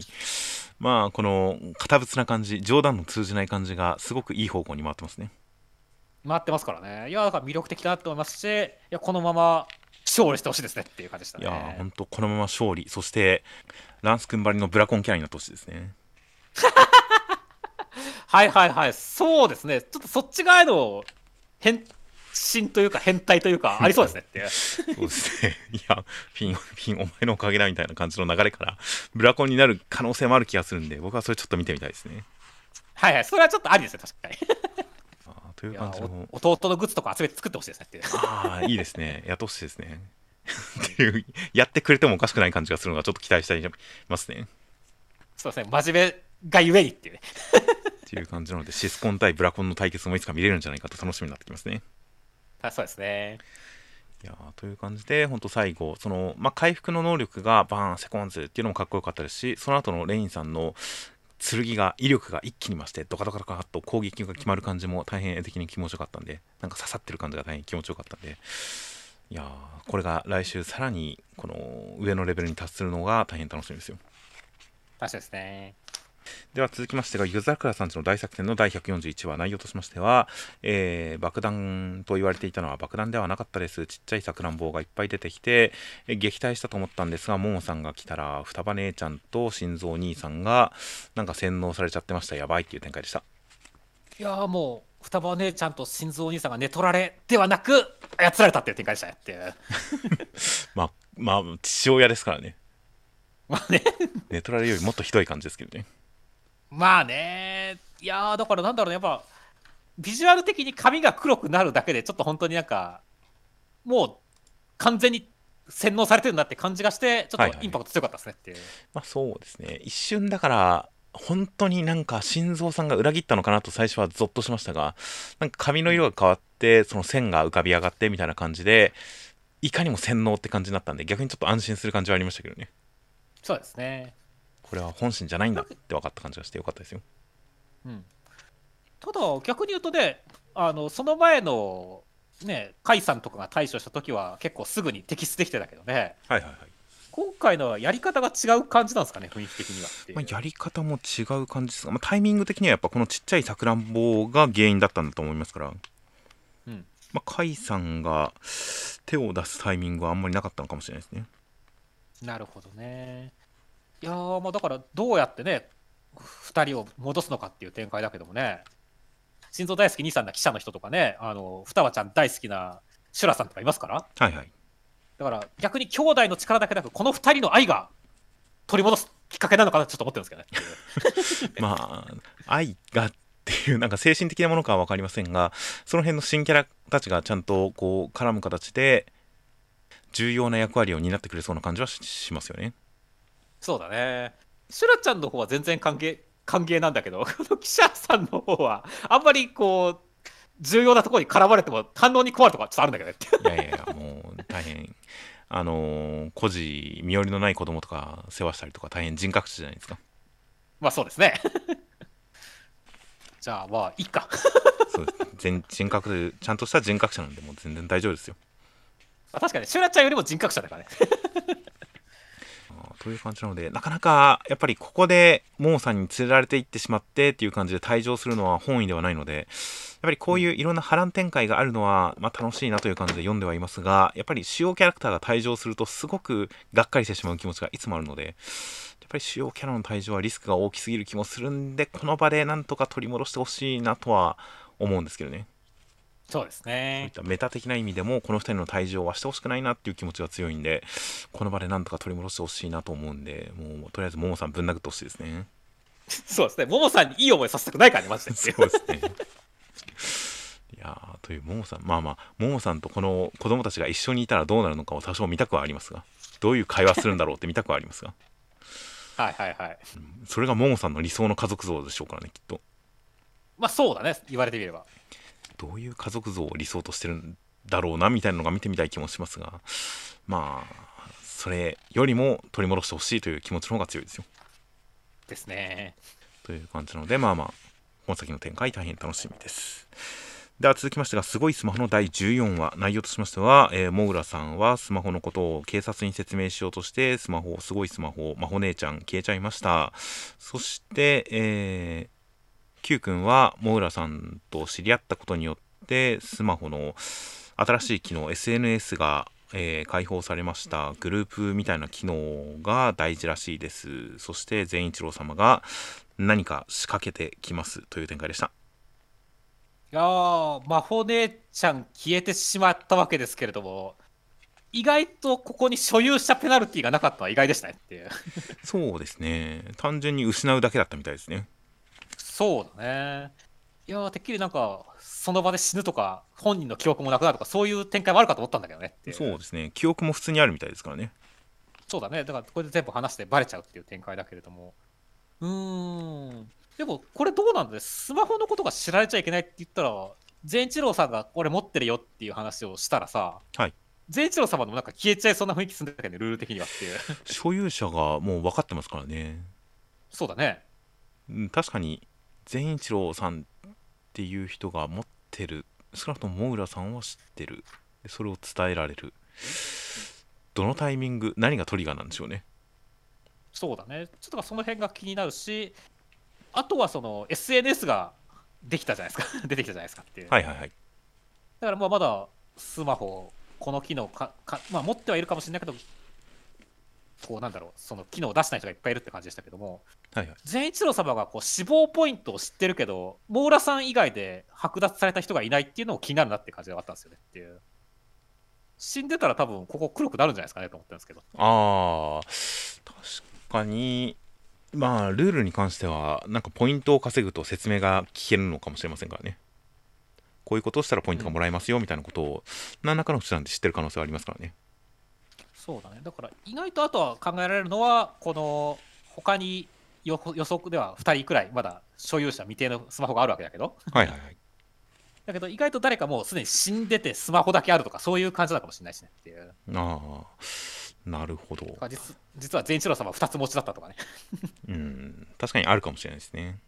そうだね。だからいろいろまあ考察ができる感じで、まあルールの早く説明が気になるなって思いましたね。そうですね。とりあえずこのグループ機能みたいなやつが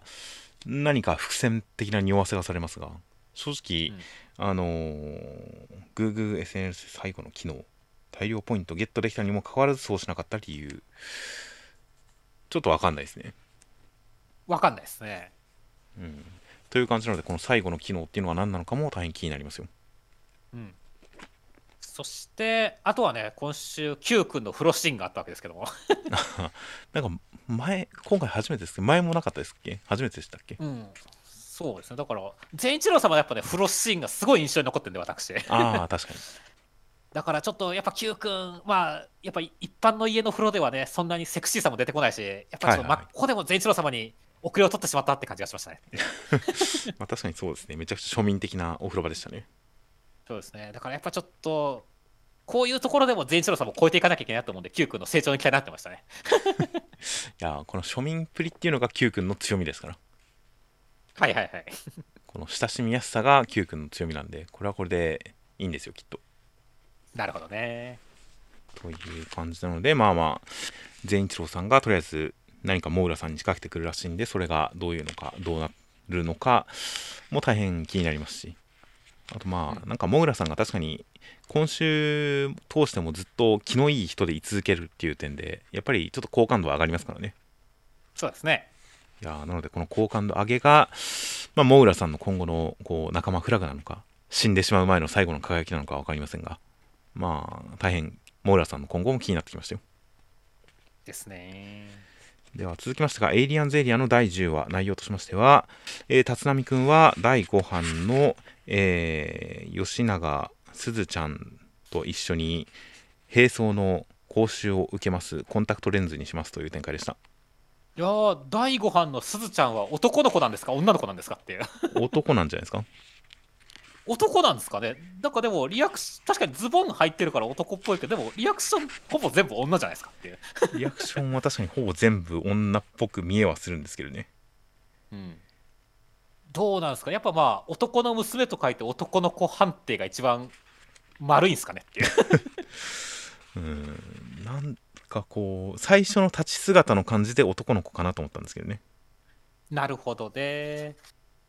個人的にはさほら最近ギルティギアでもダウンロードでブリジットが出てきて大人気みたいな話があるんで。はいはいはい。ブリジットさんって分かりますか？ああわかりますよ。世代なんで、はいはいはい。そうですね。だからいやもうだから時代は男の子来てるなって思うんで。俺はその方向性ですずちゃん行ってほしいなって思ってるんですよねっていう。なるほど。なんか普通に立ってる時の輪郭というかボディバランスが男の子っぽいなっていう印象なんですけどね。うんうんうん。まあ確かにねあと女の子だとするとこの班長がやたらと肩を掴むのがちょっと嫌だなと思いましたね。そうだね。セクハラになってる感じ的に。そうですね。もしすずちゃん本人がいいと思っててもなんとなく旗から見てて嫌な気分にはなりますからね。言われてみればその通りでしたね。いやーだから性別男ということでじゃあ我々は見ていこうっていう感じですね。まあ僕は男だと思って読んでましたよ。はいはいはい。そしてまあねあの並走、まあ、この2人でねコンビ組むってことなんでねはいはい。はい君と、まあ、楽しみだなと思いますし、まあ、並走に関してはねでもレンズコンタクトレンズいいっすかって言ってるけど普通にだって立浪君だってダークセル持ってるからさ。そうですね。今さ今更刀とか銃とか持つ意味ないんだよねっていう。そうなんですよね。だからダークセルとの兼ね合い的な兵装の選び方がそもそもだろうとは思ってたんで。うん。うん銃とか剣とか。剣に関してはそもそもこれ鋼が切れるってなかなかう職務上使いづらくないですかね？使いづらいと思うね。殺傷力高すぎじゃないですかね？そうだね。あとは本当に護身用でもがメインだみたいなこと言ってるからさ。は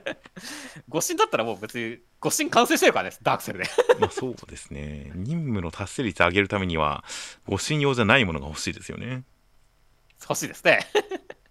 まあだから、まあ、来週はもしかしたらダークセルのことを話してそれの力を見せつけてもうすずちゃん目キラキラみたいな展開になるかもしれませんってああそれはいいですね。それでジェラッと欲しいですね。そうジェラッと欲しいですよね やばいっつって写楽だけじゃなくてこいつにまで目キラキラになってる俺の立場がなってほしいですねそうですね。そうなってほしいですね。というわけで、その展開も楽しみです。し、あとはまあすずちゃんが何を並走やるかも楽しみだなと思いますね。あそうですね。あと一応、この立浪くんのあの第1話でスポーツ推薦を断ってるシーンがあって、一体スポーツ何やってたんだろうなって謎でしたが、剣道だったんですね。そうだね。で剣道でスポーツ推薦もらえるぐらいだったけど働くからって言って断るという感じだったんですねなるほどね。だからかなりレベル高いですねっていう。みたいですねだからやっぱそのうちやっぱダークセル刀型にして戦ってほしいよねってはい。それだったら。いやーだから結構あのスポーツ推薦の話第1話で出てきた時にそういうバックボーンがある人なんだったらあのそれが戦い方とかに応用できそうなのになーっていう話をしてたんで第10話でついにそこが課されたんでそれが生かされるような戦い方とかも見れそうな感じで楽しみですよ。楽しみですね。という感じで、スーちゃんも見た目だけじゃなくて、結構、その、やっぱ内面とか動きに関してもいいなとは思いますんで、男の子であろうとも。うんそうですね。なので、そういった新キャラとの絡みとか、新キャラの魅力をさらに引き出すような展開とか、いろいろと楽しみですよ。楽しみですね。では、続きましてが、ドロンドロンの34話、内容としましては、えー、氏井さんが官兵衛さんを見事に倒しましたところに、えー宮本さんがやってきまして、えー氏井さんやられちゃいました。他の人もみんなやられちゃいました。そして信長を復活させに行きます。頼んだドラ草薙っていう展開でした。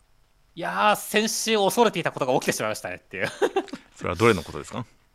いやー、まあ、氏井さん、まあ、タレベ妖怪の官兵衛さんには勝ったけれども、半蔵さんのかませにされてしまったってことですよっていう。強さ的に言ったらもう、この宮本さんで全部一人でいいぐらいなんですね。本当そうですねっていう。でも、なんだろうね、ダメだっていうところに関しては、最後にやっぱり、氏井さんがね、あのお前らなら宮本を撃って信じてるから言ってんだっていうのは絶対根拠があるはずですからっていう。はいはいはい。雰囲気的には、なんだろうね、獅子王様とかと同じで、時間制限のある強さっていう感じはしますよねっていう。まあそうですね、立ち去るときになんか胸元頭巾みたいな感じで、なんか解放してやるからなみたいな感じで言ってますからね、なんか一人で。そうだね、さっさと封印解いてやらんととか言ってるからねっていう。なんかこの、あのーよあやかしと肉体、もののけと肉体がくっついちゃってることによって、なんか負担が生じてる感じにはなってますね。うんまあ、だからこそっていうところなのかもしれないし、まあ実際ね、あやかしともののけに関しては、まあ、い一体化しなくてもドラ君と草薙君の方がね、通じ合ってますからっていうね。はいはいはい。だからここで、なんかやっぱり、半蔵さんとやっぱ敵いい感じの敵対する感じ向こうは融合してる、こっちは友情でつながってるっていう形でね、いい感じのバトルになりそうだから、そこあたりも楽しくなってましたね。そうですね、ちょっと敵と似た能力、敵のボスと属性が似てる感じっていうのは萌え要素ですよね。そうだね。いやー、だから本当に、あの、マジで塚原さんとかも、かませんされてしまったんでっていう。そうですね。うん、だから、本当は、これがカモスじゃなかった、ちゃんとここで戦ったことが、後に生きたんだっていう展開になってほしいなってましたね。まあそうですね。まあまあ、うんある程度は脳内保管できるところではあったりしますが、まあはっきりと言ってくれた方が、こう、腑に落ちる感じはすると思うんで、いろいろとこの作戦、これまでの作戦がなぜ必要だったのかとか、まあみんなが立ち向かったことがどれぐらいの意味があったのか、ドラ君たちはなぜ勝てるのかといった、そういったお話がわかるのも大変楽しみですよ。確かにですね。という感じで、えー最終決戦来週楽しみです。では続きましてが地球の子の第24話内容としましては、えー地球ちゃんに対して守くんはこう守くんいろんな精神攻撃を受けるんですが、えー未来の思い出そんな未来はいらないって突っ返して台風も晴らしますっていう展開でした。いやー、今週も本当、守君、精神攻撃強かったに耐えましたし、絵面が派手でよかったですねっていう。そうですねもう雲の巨人を押し返しましたからねそうだね。ここは本当にガチで怖えなって感じしたしねっていう。はいはいはい だからやっぱ子供には酷だなっていうところだけど、まあ、思い出の力で勝つっていうところに関しては、なんかね、ちゃんとカタルシスがありましたし、はいはいはい守君、いい初太になってるなって思いましたねっていう。そんな初太感は、まあ一応なんか、なんでしょうね、口調とか仕草とか確かになんか子供感はあっていいんですけどね。そうだね。でもこうやって覚醒したってところも、だからちょっと俺はグッとくるところでよかったなと思いますし、はいはい。あとはね、先週段階でもやっぱり、しーちゃんが全然表情を崩してなかったっていう展開だったんでね、はいはいはい。先週的に失敗したから、ちーちゃんなんかもう悔しがってたのかなと思ったら、今週まだ笑ったから、あれ？全然大丈夫じゃんってびっくりしたんで、はいはい。ね、でも今週に関しては、ちょっとね、点々点みたいな感じがあるし、ち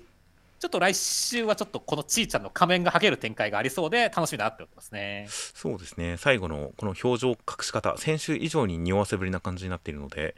来週のリアクションと、まあそこからの守君の構成になるのかどうなのかといった展開は大変楽しみですね。そうだね。マジで、ここで勝ったところで地球と和解しなきゃいけないからねっていう。まあそうですね。いやー、そういう感じなので、まあまあ勝ちましたし、まあ一旦押し返しましたし、まあカレリさんとレイスケ君のこのイチャラブ展開も見れましたしね、また回想で。そうですね。いやー、まあ、カレリさん、いい感じに可愛かったですねっていう。そうですね、この思い出に貪欲な感じっていう、このアクティブな感じと、その子供に対して子供以上にはしゃいでいる感じと、それを、えー全肯定で褒めるレイスケ君に対して照れる感じとか、大変可愛いところがいっぱいあったのは良かったですよ。よかったですね。いやー、羨ましいなって気持ちにさせてくれましたね。そうですね。まあまあ、イチャラブが見れてよかったな。やっぱこれがこの作品の、あのー根幹なんだなというのが伝わってくる感じの1話でしたよ。そうですね。という感じで来週もイチャラブが見れたらいいなと思います。では、えー最後に目次コメントとしまして、えーこち亀秋元先生、今年の夏は暑くて長いです。ゲーム王りょうさんの考えたゲームで楽しんでください。ということでした。そうですね。実際本当に暑くなってからが期間が長い気がしますからね、本当にっていう。まあ、6月からすでにめちゃくちゃ暑かった覚えがありますからね。そうなんだよね。だから確かに夏長えなって感じすごいしてるね、確かに。そう、7月1回涼しくなった気もしますが、まあなんかずっと長、ずっと暑いなという感じは確かにありますよ。うん。まだあと1ヶ月ぐらいはあるでしょうからね。本当やね。た多分9月の下旬くらいまで暑そうな気するしねって。いやー、りょうさんの、りょうさんの考えたゲームで楽しみたいですね。ですね。あとは読み切り6の名役、えー、他園先生、ジャンゴつながれざる者の吹き替えを作業中よく流します。会話も声も音楽もいい。ということで、確かに、何でしょうね、本編中でそういえば言わなかったですが、なんとなく、あのーまあ、スーツ姿のロックさんがダラダラ喋ってる感じとか、すごいタランティーノを想起する感じはありましたからね。そうですね。まあ、レザーボアドックスもそうですし、あとはまあ、刀持ったヤクザが、こう、大立ち回りしてる感じは確かにキルビルっぽくもありましたしね。ああ、そうですね、ビジュアルの感じもありますし、あとやっぱその、なんか、会話のテンポ感、会話のおしゃれ感とか含めて、なんとなくタランティーノ感を感じるところはあったんで、その構成、階層とかを複雑に交えた構成の感じとかも含めて、なんかジャンゴをずっと流してましたっていうのはすごく納得感のあるコメントですね。そうですね。あとは、まあ、夏といえばということで、えー、と、まあ、茜話のモーベ先生、夏といえば人によると思いますが、自分は恐竜とサッカー選手の移籍情報ですっていうコメントがあって、はいはい。で、まあ、同じ夏の話ですごいスマホの飛騨の先生とかも、夏なのでカブトムシや恐竜の動画をたくさん見ています、かっこいいみたいな形で考えて、はい。夏って恐竜なんだってちょっと思いましたね。確かに恐竜イベントって夏多いですよね。多いんだよね。だから、あ確かに、あんまりこう、このコメントを読めば意識しなかったけど、俺があんまり恐竜に興味少ないからかもしれないけど、恐竜って夏の季語になってもおかしくないくらい浸透してた気したよねっていう。確かにそうですね。まあまあ、ジュラ紀とかが暑いからですかね、やっぱり。どうなんでしょうね。だから、ああ、確かに。でも、まあ一番はでもやっぱり、子供がやっぱり、恐竜好きだから、で、子供が夏によく動くからとか、そういう感じだと思うけどねっていう。まあ、夏休みに合わせてっていうのもありますよね。そうだね。恐竜展とか確かに夏やってるイメージ多いよなっていう。まあまあ言われてみると確かになんかあんまり今までそれほど意識したことなかったですが言われてみると確かにと思いますねそうですね。まあ、あとはね、モーベ先生はね、J リーグとかも見るでしょうけど、海外サッカー好きそうですからね、夏といえば移籍情報っていうのはね、そうなるほどなと思いましたね。なるほど J リーグ勢的にはね、冬の方が移籍シーズン、やっぱり気になるところなんでね。はいはいはい でもやっぱ海外は夏が本番だからねって移籍に関してはっていう感じでしたね。うんなるほどシーズンリーグの開催シーズン自体が違うってことですか？そうですね。あの J リーグはまあ春から開催ですけど、あの海外はまあ夏から秋夏から秋にかけて開始スタートっていう感じですからね、シーズンが。だから一番のその改変期というかね、あのシーズンが終わって一番人が入れ替わる時期っていうのが、まあ、半年ずれてるんですよねって。なるほどいやー全然その深く興味のない 興味のないというかなんか日頃ちゃんと見てないジャンルだと全然なんか時期も分かんなかったりしますねなるほどね。まあ、だから俺は自分がサッカー好きなんで、モーブ先生、またサッカーコメントしてくれてありがたいなってましたねっていう。なるほど。あとは、そういえば坂本デイズの鈴木先生、ワーコレのフィギュアは大学の友人たちが作ってくれました。めちゃ嬉しいです。ということで、あの、応募者全員サービス、応募者プレゼントのあの、えーワールドコレタワールドコレクタブルフィギュアの坂本デイズのフィギュア、鈴木先生の大学の友人たちが作ったんですね。すごいところだね。まあ、あの、そういう仕事をされてる方が友人にいてっていうことですよね、きっと。そういうことでしょう。だからまあ大学系も、だから美術系の大学とかだったらね、そういう方面に進んだ人とかもいいるでしょうかね、当然。はいはいはい いい話だね、本当に。あとは、そうだね、あの青の箱の三浦先生、夏シリーズで、はい夏なので、作業中は階段を聞いています。はい柴初音さんの話が面白いですっていう形でね、ここはな階段でしたね、夏っていうと。まあそうですね。階段、意外、意外っちゃ意外ですね。意外だよね、本当に。まあ 作まあ風との、ロボコとか 単なる作風とのギャップっていう話ですよ。そうですね。いやー、でももしかしたらじゃあ青の箱もそのうちなんか階段要素が出てくるかもしれませんよっていう。まあそうですね。もう夏と言ったら男女で肝試しじゃないですか、そりゃ。ああ、いいっすね。ありですね。まあ、青の箱は本当に異様に定番ネタをたまにやってきますからね。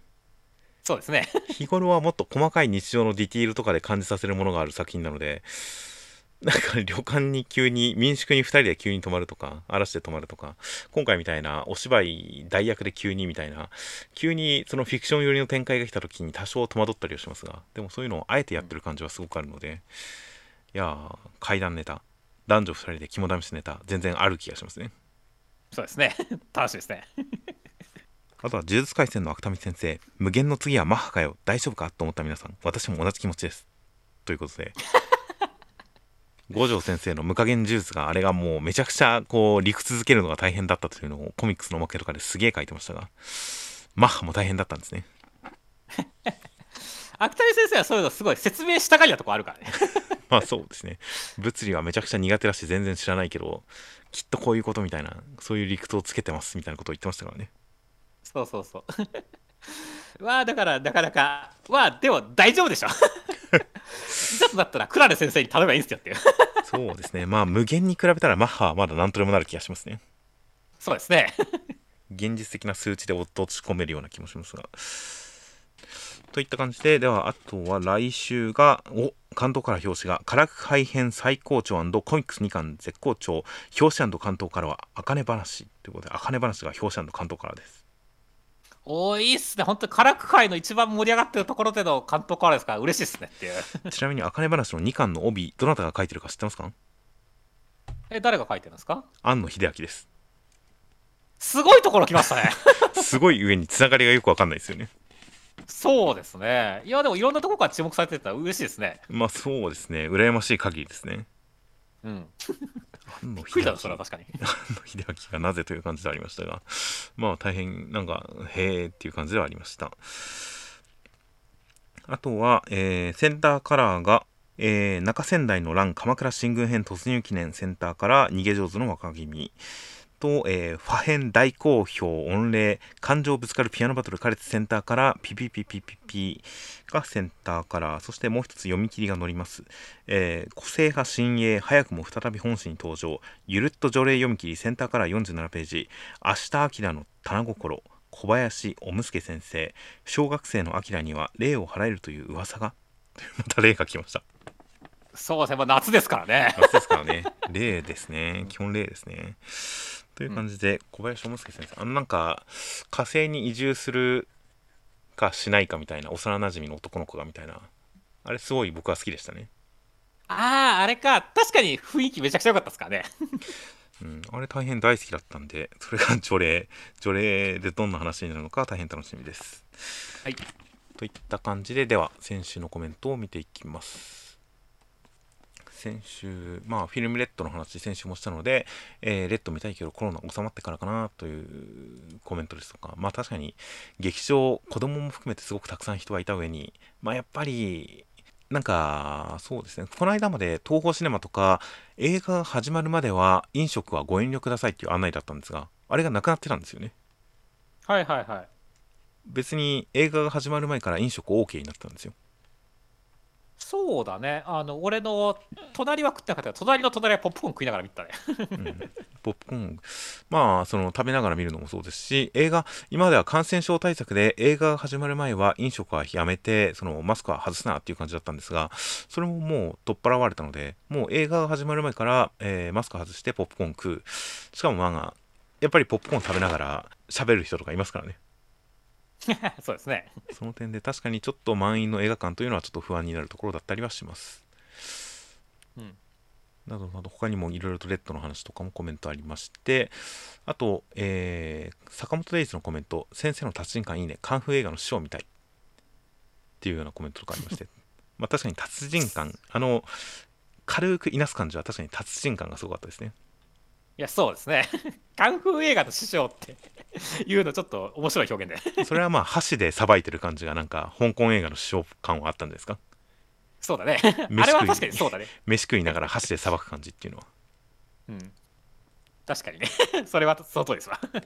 箸であのハエをつまむやつとかもまあもともとは宮本武蔵の逸話ですがベストキットの、あのベストキットのジャッキー・チェン版とかでも箸でハエつまんでましたからねああ、ありましたね。だからやっぱカンフー映画館はありますよですね。あとは呪術廻戦で、えーまあ、変態が別の意味に聞こえるっていうのはあれ先週あえて言及してませんでしたがもう明らかに読んでる人みんなが思ってますよね それはまあ思ってましたね、みんな。直哉が変態したっていう100%みんな別の意味の変態を思い浮かべてたと思いますがいやー、だからね、今週、さらやっぱ変、今週はまだ変態しなかったけど、変態してほしいねって 気がしますねまあ、。どの変態かは分かりませんが変態しそうですね、あとはこの気持ち悪さは超というよりがということで確かにがっていうのはありですねありだね。実際だから、この、なんだっけ、クソーズの兄弟に超キャラもいましたしっていう。はいはいはい、だから、がで、こう、なんだろう、あの差別化するのはありだと思いますね。ま あ、そうですね僕とミスさんはついつい超になりそうなのになみたいな話をしていましたがどちらかというと確かにがになる方が自然な気がしますねうん。ですね。あとリカちゃんみたいなスタンドになるのはさすがに無理かということであの呪霊化した幼なじみを従えているリカちゃんというパターンになぞらえる発言がありましたがちょうど今週のかものりとしさんもあのリカちゃんに例えるようなんリカちゃんになぞらえて、えーあっちの方がまだみたいな納得がいくがみたいな感じのちょっと比較対象として出してきましたからね。そうだね。でも、どうなのかな、スタンドになるってなると、マキさんのってこと？ま あマキさんのってことだと思いますけど。まあまあ意識を残したまま呪霊化するという形で言うとまあ確かにある種リカちゃんに通じるものもあるのかもしれないですが。まあまあちょっとそことの比較で直哉さんの特殊性みたいなものを見る視点っていうのは確かになという感じですね。そうですね。そして、まあ、あかね話のところに関しては、はい。現実は役者のたしなみっていうコメントがあって。はいはい。まあまあ確かにその古今東西いろんな役者的な漫画というかねその役柄漫画っていうのはこの見てる人に現実を見せることは確かにありますからねっていう。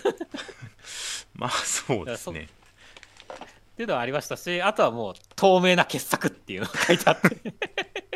でそれに対して伊月ちゃんの理論は真理だったんだっていうコメントがさらについてて。はいはいはい。ちょっと笑ってしまいましたね。そうですね。そこはちょっと笑いましたね。タイムパラドックスゴーストライターにおいて透明な傑作を目指すという。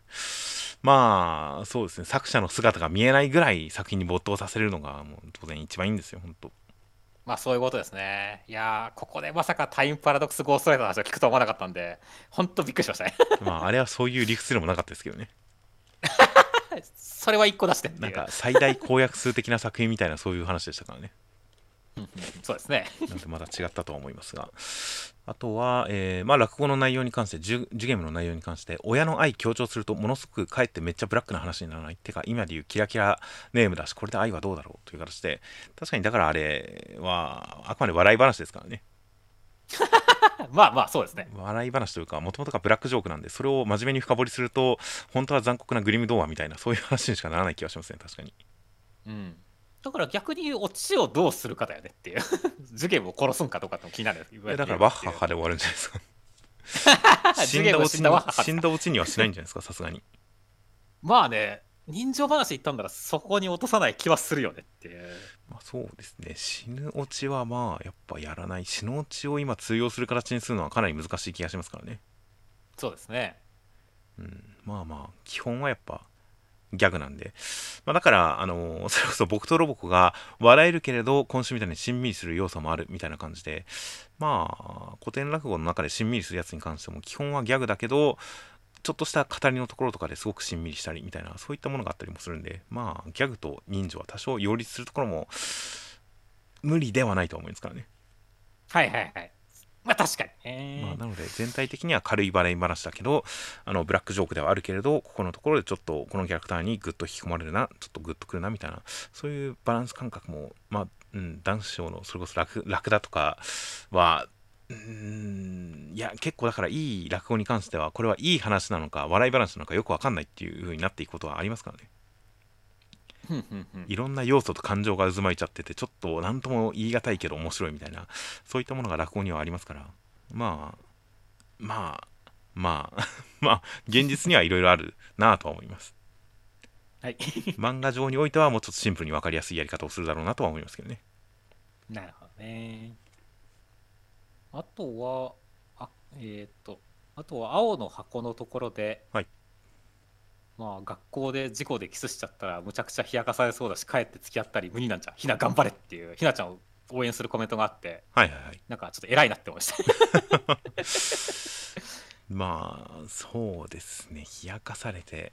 ああなくはなさそうですね。そうだね。だけど逆にまあこれを追い風にしてひなちゃんがこうね構成をかけるっていう展開もありだとは思うからねっていう。まあ、そうですね。これでお互いが付き合ってなくてっていうかどっちも付き合ってない状態でその冷やかしは地獄だと思いますがまあ付き合ってますからね。そうですね。大 まだ輝くんの気持ち体育な。は 大輝くんの気持ちはあれですがまあ憎からず思ってる状態ではあるんでまあ追い風にすることはできる気がしますね。そうですねいやーそしてまあキス関連とラブプラスで DS にキスした人は DS が恋人っていうコメントがあって、はいはい。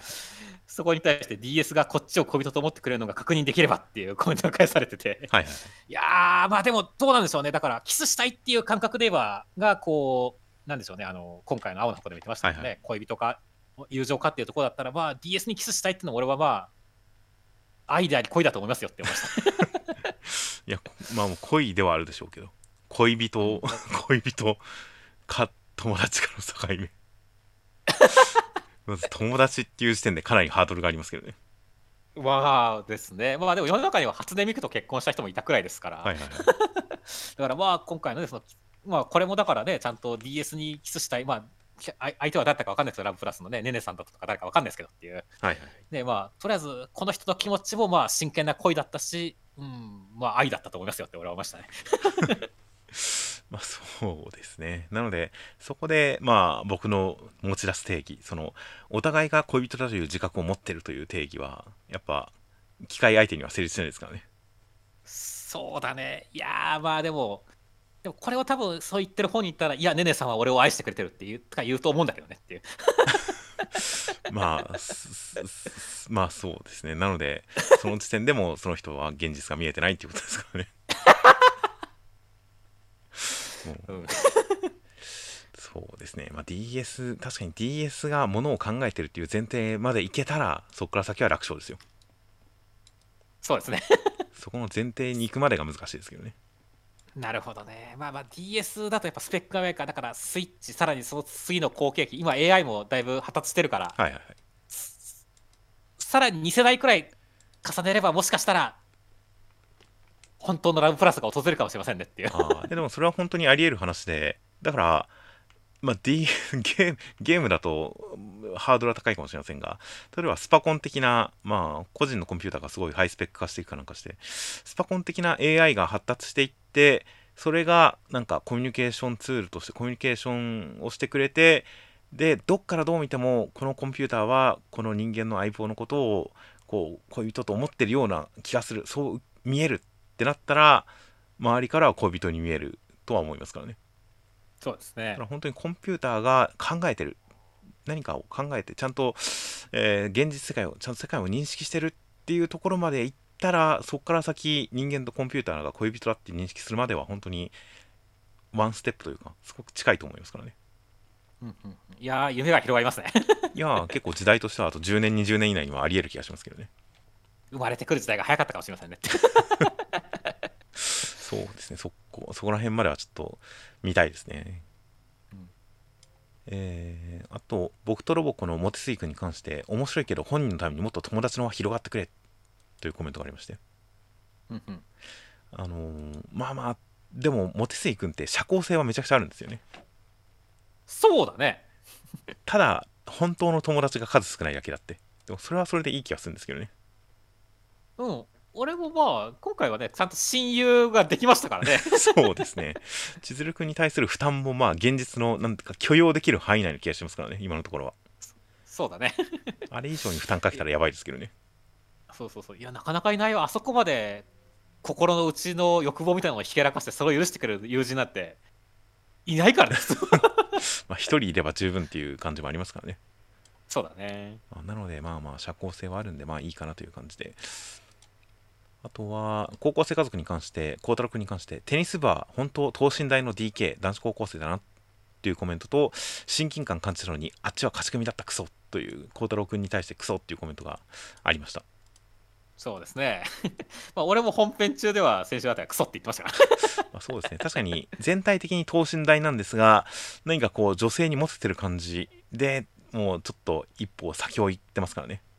そうですね。だからこそあのー なんか本当にただの等身大の男子高校生だとちょっと面白いですけど地味ですからね。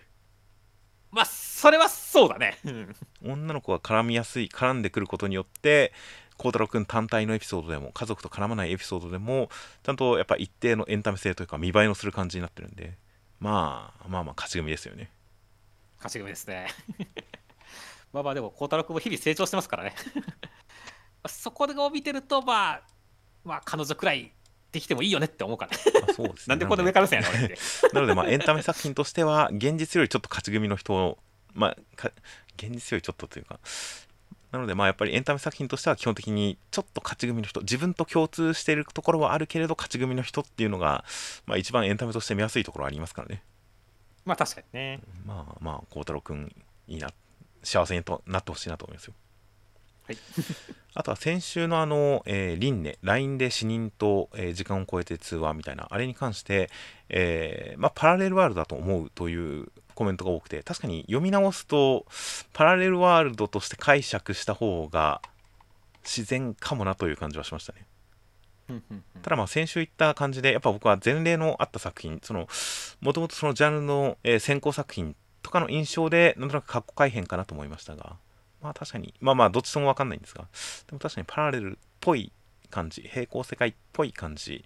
のちょっと切なさの残る描き方だったような気はしますね。まあそのあたりは本当読者それぞれの取り方次第っていう感じも多少はまあある種決めかん決めつけないというかねあのどちらとも取れるっていうふうにした感じはちょっとあったかもしれまあませんけどそうですね、まあ、短いページ数の中でそこの読み味に関してはまあ作者さんがそういう感じに演出したんだろうなとは思いますね。うんなどなど